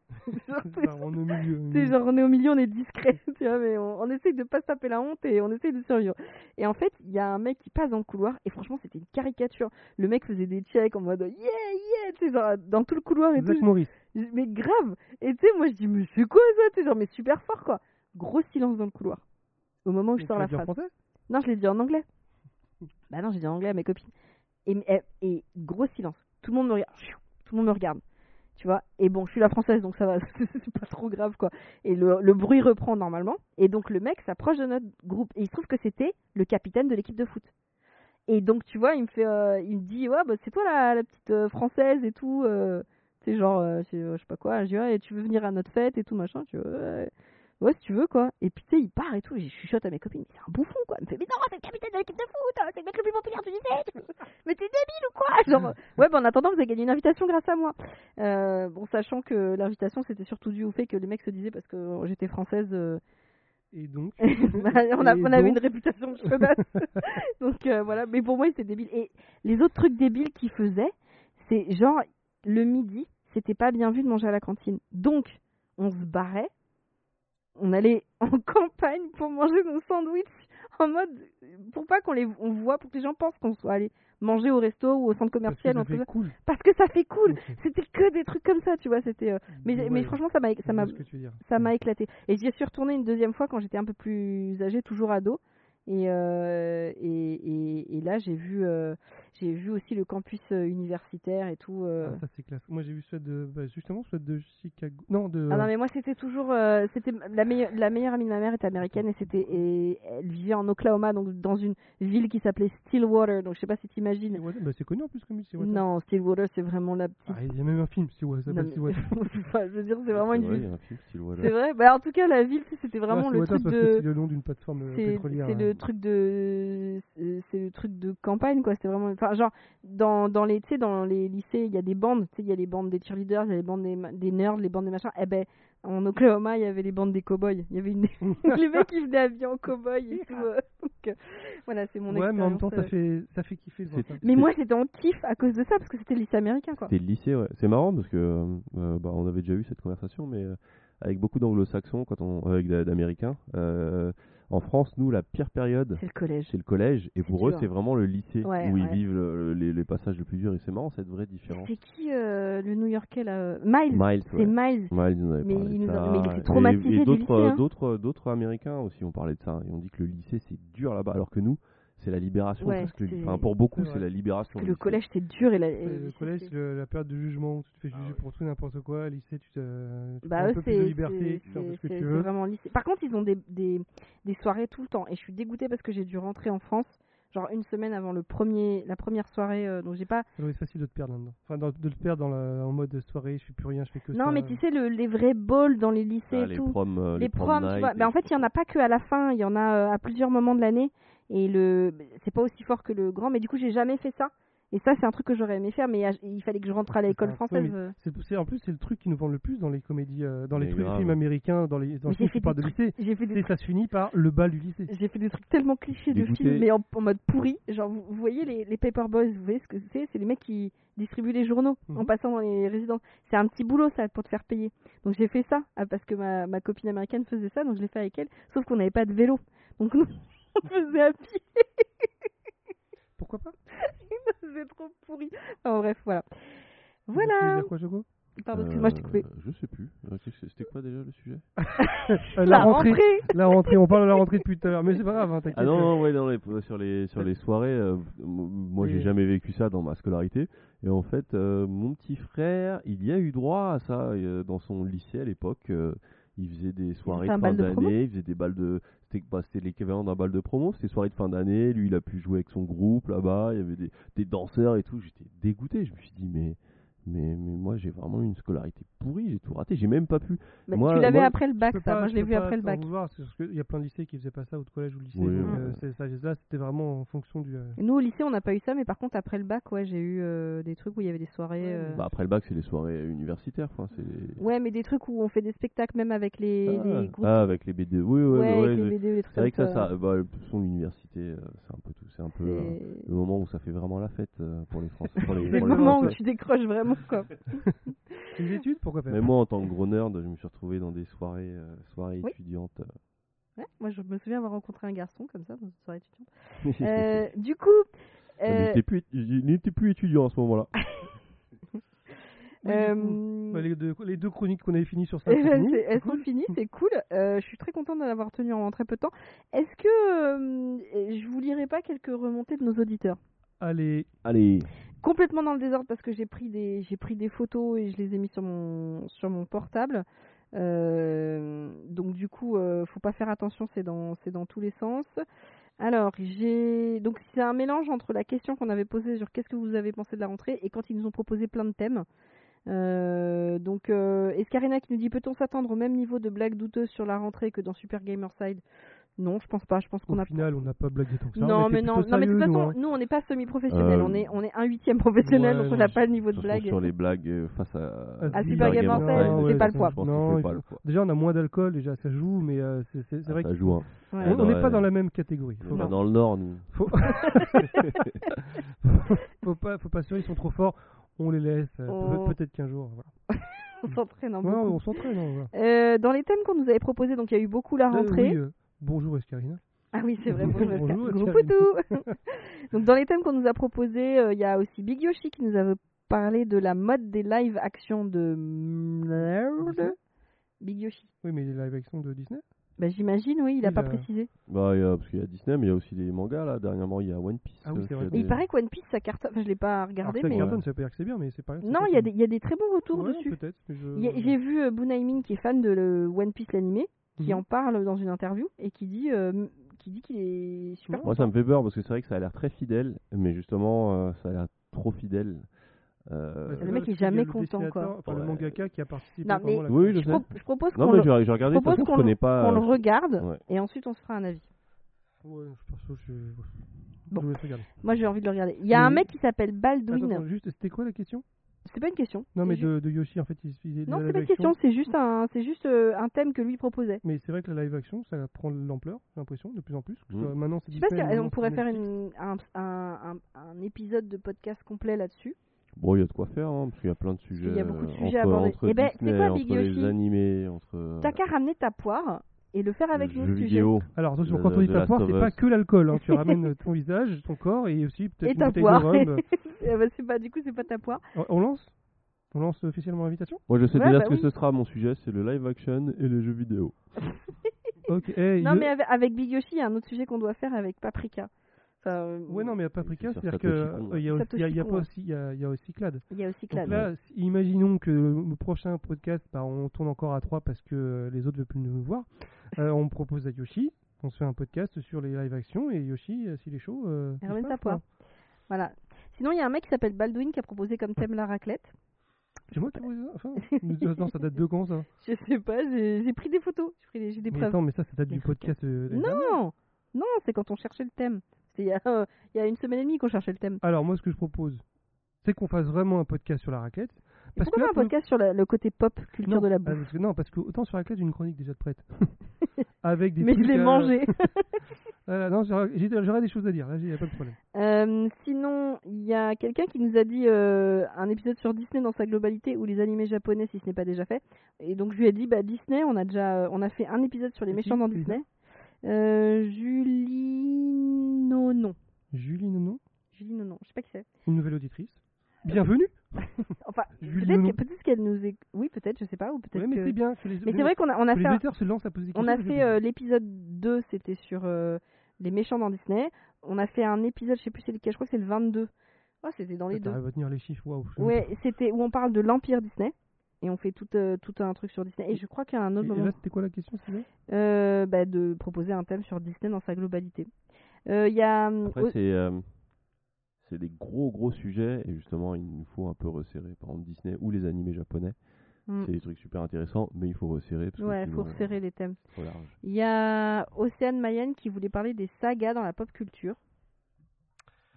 Ah bah, On a fait le tour déjà, ce qu'avait dit euh, Choco là. Tu avec ce que Disney, machin, les trucs là. Alors, et là, attention, Sauf je- si on fait un épisode spécial Saga Africa. Alors tu vois, Non, alors non, un exemple. Cette vanne, je l'avais. Quand Non. elle a dit saga, j'avais le. Africa Ouais. derrière mon truc. Je me suis dit, je vais pas la faire. c'est trop pourri. Déjà, je suis blanc, ça se fait, c'est limite raciste. Mais Je moi, ne sais pas la faire. blanc. Voilà, c'est ça. Je dis, c'est bon, on a la quarantaine. On ne sert à rien de faire ça. Et forcément, Ouais, mais là, on est, on est à la fin du podcast. T'as plus, on que est les- t'as plus que nos vrais fans qui, Voilà, qui bah, nous écoutent, ceux qui nous pardonnent tout. Je veux bien qu'il y ait ouais, s'il y a un fan qui dit qu'il a rigolé à cette vanne, je serais content de savoir. J'espère Laissez-nous des commentaires. Franchement, j'espère que vous n'avez pas rigolé à cette vanne. Sinon, même si c'est moi qui l'a fait, je vais vous en vouloir. oh, arrête. Euh, sinon, Ah, je pas vous vrai. préviens, les autres sujets, c'est tous de Iris, donc je vais les, je vais les lire. Mais Iris. Iris, Iris, elle nous laisse, je vous jure, elle nous laisse des sujets de bac. Moi, je vois bien Iris à côté de nous au micro. Tu sais qu'elle a, un, elle a un podcast Mais tu viens de me l'apprendre. Mais... sur, je savais pas sur, euh, euh, sur Friends. Je savais pas qu'elle avait un podcast sur Friends. Alors, Friends, je connais. mais J'ai pas regardé, je connais un petit peu, mais je pense qu'il y a des choses à dire. Enfin, que Bah vous tu vois, on pourrait l'inviter euh, pour parler des sitcoms. Allez, Iris, l'invi- l'invitation est lancée. alors, tu viens quand J'espère que t'aimes la raclette. ou les quesadillas. Donc je vous donne les sujets de bac qu'elle nous a donné à potasser. euh, là, c'est vous avez trois heures. Donc c'est, euh, elle disait la rentrée dans, les séries ou la rentrée des séries parce que ça existait ça avant la rentrée des séries, l'époque où on mettait des pulls Waikiki où les affreux Bomber Scott étaient à la mode. Les séries commençaient leur saison en septembre pour se finir en mai-juin. C'était la seule chose qu'on aimait dans la rentrée parce que dans la vraie vie c'était nul et croyez-moi depuis que j'ai fini l'école je suis ravie de pas avoir à revivre ça C'est bien, bien année. parce qu'avec les rêves qu'elle a donnés, elle s'est Waikiki, on voit que. On- que- que- Bah, On bah, que générationnellement- Moi, je l'avais, j'avais des t-shirts, c'est Waikiki avec le, le petit truc sur, sur le côté, sur, l'épaule que tout le monde Encore a un signe de ton enfance heureuse, hein, parce que moi, le FC Waikiki, c'était hors de portée pour moi. Non, parce que t'avais aussi la, le truc Fidelito de, de, je crois que c'était Sprite ou Seven Up qui faisait ça. Attendez, vous m'avez pas laissé finir parce qu'elle elle parle de elle parle de des marronniers. Des, des, des, des marronniers, moi c'est un souvenir que j'ai dans... Oui, des arbres. c'est un truc que je revois aussi dans mon enfance. De quoi les marronniers Ça n'existe plus, moi, les marronniers. Bah oui, mais je m'en souviens moi dans mon enfance. euh, Ah, euh, bah, quoi, qu'on ramassait des marrons par aussi?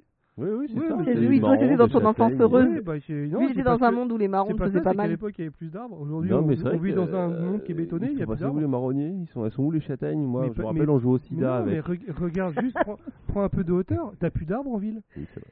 C'est juste Euh, ça, avant il y avait des arbres partout, même dans, je me souviens que dans ma cour de récréation, j'avais des arbres. Les Maintenant je suis passé devant mon ancien collège, c'est du béton partout, t'as même pas un truc, une touffe d'herbe. Attendez, c'est j'ai pas fini. Elle a- Non, elle a- Attends, la, faut bien qu'on participe un petit un petit peu là. la consommation des séries ou comment la profusion des services de streaming tire vers le bas. Complètement. Corollaire, on consomme différemment les séries en fonction des activités qu'on réalise et pour la suite comment redonner de la qualité à nos séries. Ça franchement c'est un épisode. Ouais, mais en gros, si on peut simplifier, c'est trop de choix. Euh, la qualité se perd tout simplement et euh, surenchère qui, euh, qui Alors, dégoûte plus qu'autre chose. Le trop de choix, franchement, il y a une euh, il y a une vidéo super intéressante de Adam Bro sur euh, le, le- Adam Bros, en fait. c'est Adam Bros. Ouais. Mais, mais moi j'ai un problème avec les S, vous le savez. Donc On c'est Adam on Bros. sait, on sait. Non mais franchement ce type, il a fait un truc. Là il a eu, là il a eu. qu'il est anglais. Américaine Non, il est Ah français. non, pas du tout. Il est français. Non, mais là, il a eu mon admiration. Parce que, en fait, l'un des problèmes, je vous explique ce qu'il a fait, je trouve ça génial. En fait, l'un des problèmes du modèle de Netflix, c'est qu'on n'a pas les chiffres.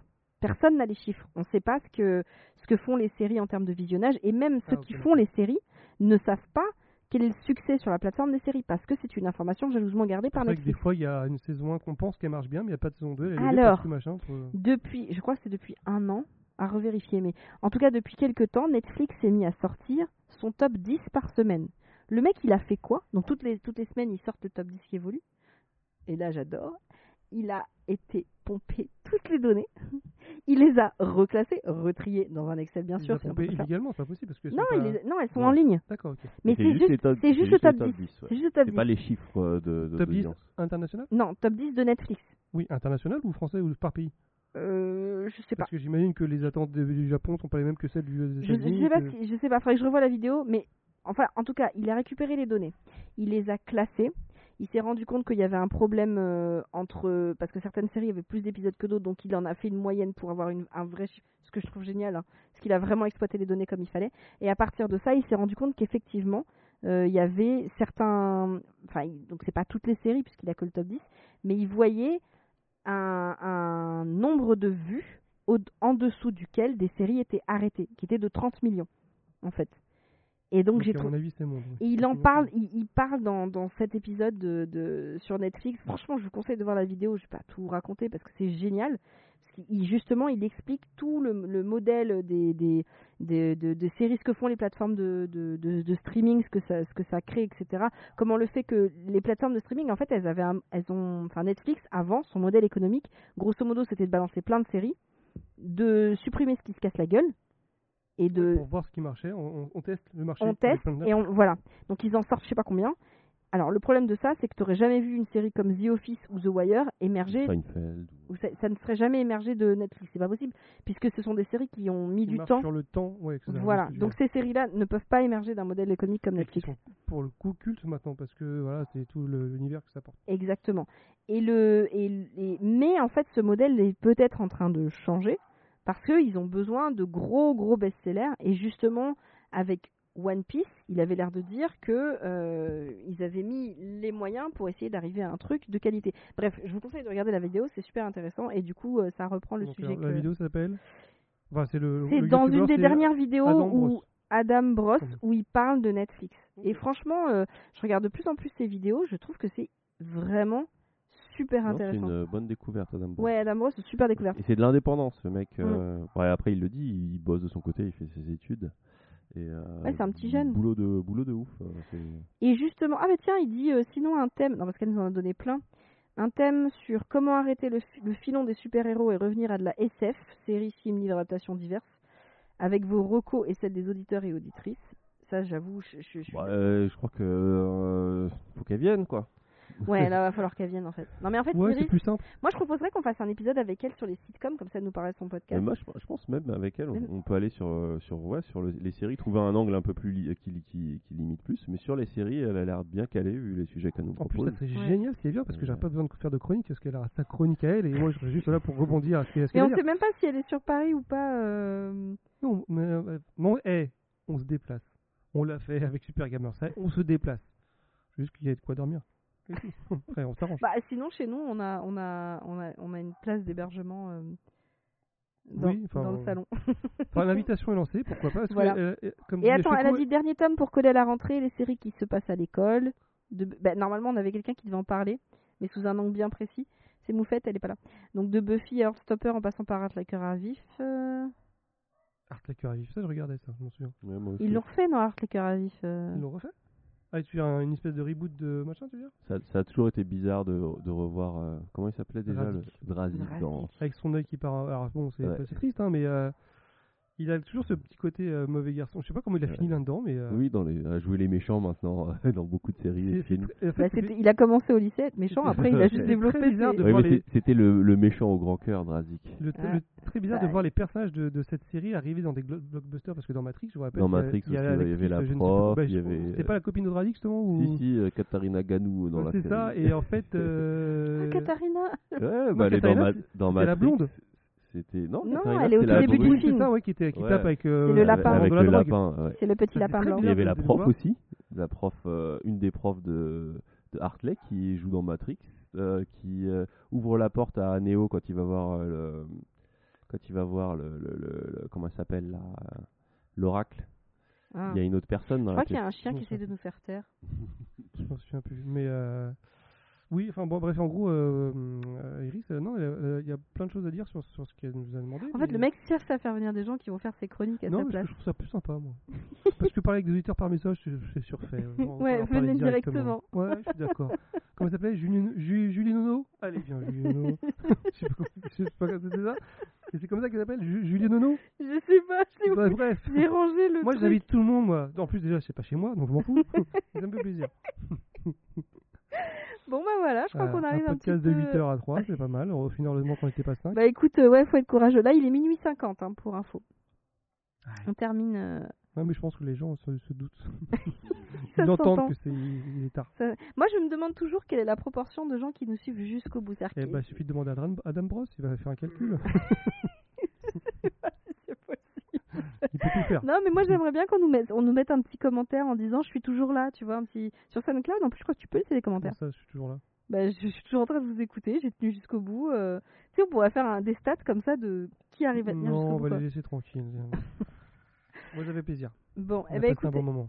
euh, est-ce qu'on rappelle les endroits pour nous joindre? Non. Ah oui, c'est vrai que. c'est vrai. Moi, en fait, faut Attends, qu'on ait- attendez. Il faut quand même qu'on sache que vous vous souvenez depuis le lancement du podcast qui a démarré donc il y a 5 ans. Déjà. Ouais. Non, plus de 5 ans. Si, parce qu'on en est à la saison 6 là. On démarre la saison 6.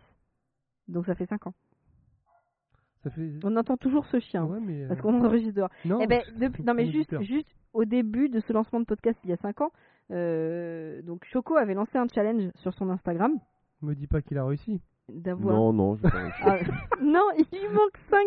Je crois qu'il lui manque. Ah, Non, non, il m'en manquait. Alors la semaine dernière, il me manquait 9 followers. Sauf que là, ça y est, je suis, je suis rechuté. Il m'en faut maintenant 14, je crois. Ah 12. mince. Non, mais les followers, arrêtez. En fait, il essaye d'arriver à 1000 followers. Ouais, mais là, ça fait 5 Bon, ans. Je crois que c'est sur, les bases d'un record C'est du monde. Mais je crois Choc, que ouais. personne n'a mis autant de temps pour avoir 5 followers. c'est chaud que. Le mec est à 980. Je suis, à- je euh, suis- je suis à la Je limite à neuf- créer des comptes. Je suis à 988 euh, Ouais. followers. Ouais, c'est dur, hein.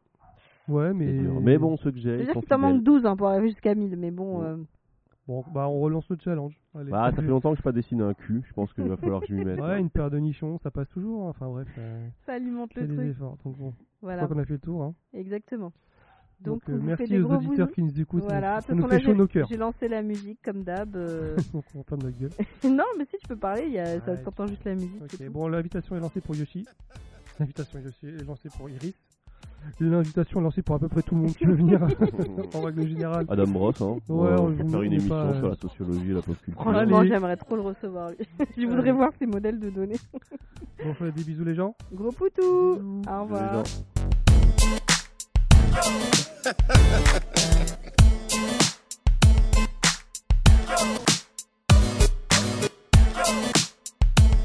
À base de pop, pop, pop, pop. Culture. euh, Très bon, ouais. Et après, nous a emmené dans une crêpe que ja- une Ouais, mais alors, crêperie moi, japonaise. moi qui fais par exemple qui mange du saucisson avec du yop, c'est quoi comme mélange? Saucisson et yop, c'est- Dégueu pas terrible. c'est saucisson yop. Mais hein, on n'est pas sur un mix de culture là, on est sur Ah, un... alors, alors, carrément, on est Bah, carrément le yop, c'est quoi? C'est américain? Non, c'est non, français. c'est français. Et le saucisson. On est plus sur un mélange euh, industrie, Ouais. campagne. Industrie campagne, ouais. C'est plus un mélange économique.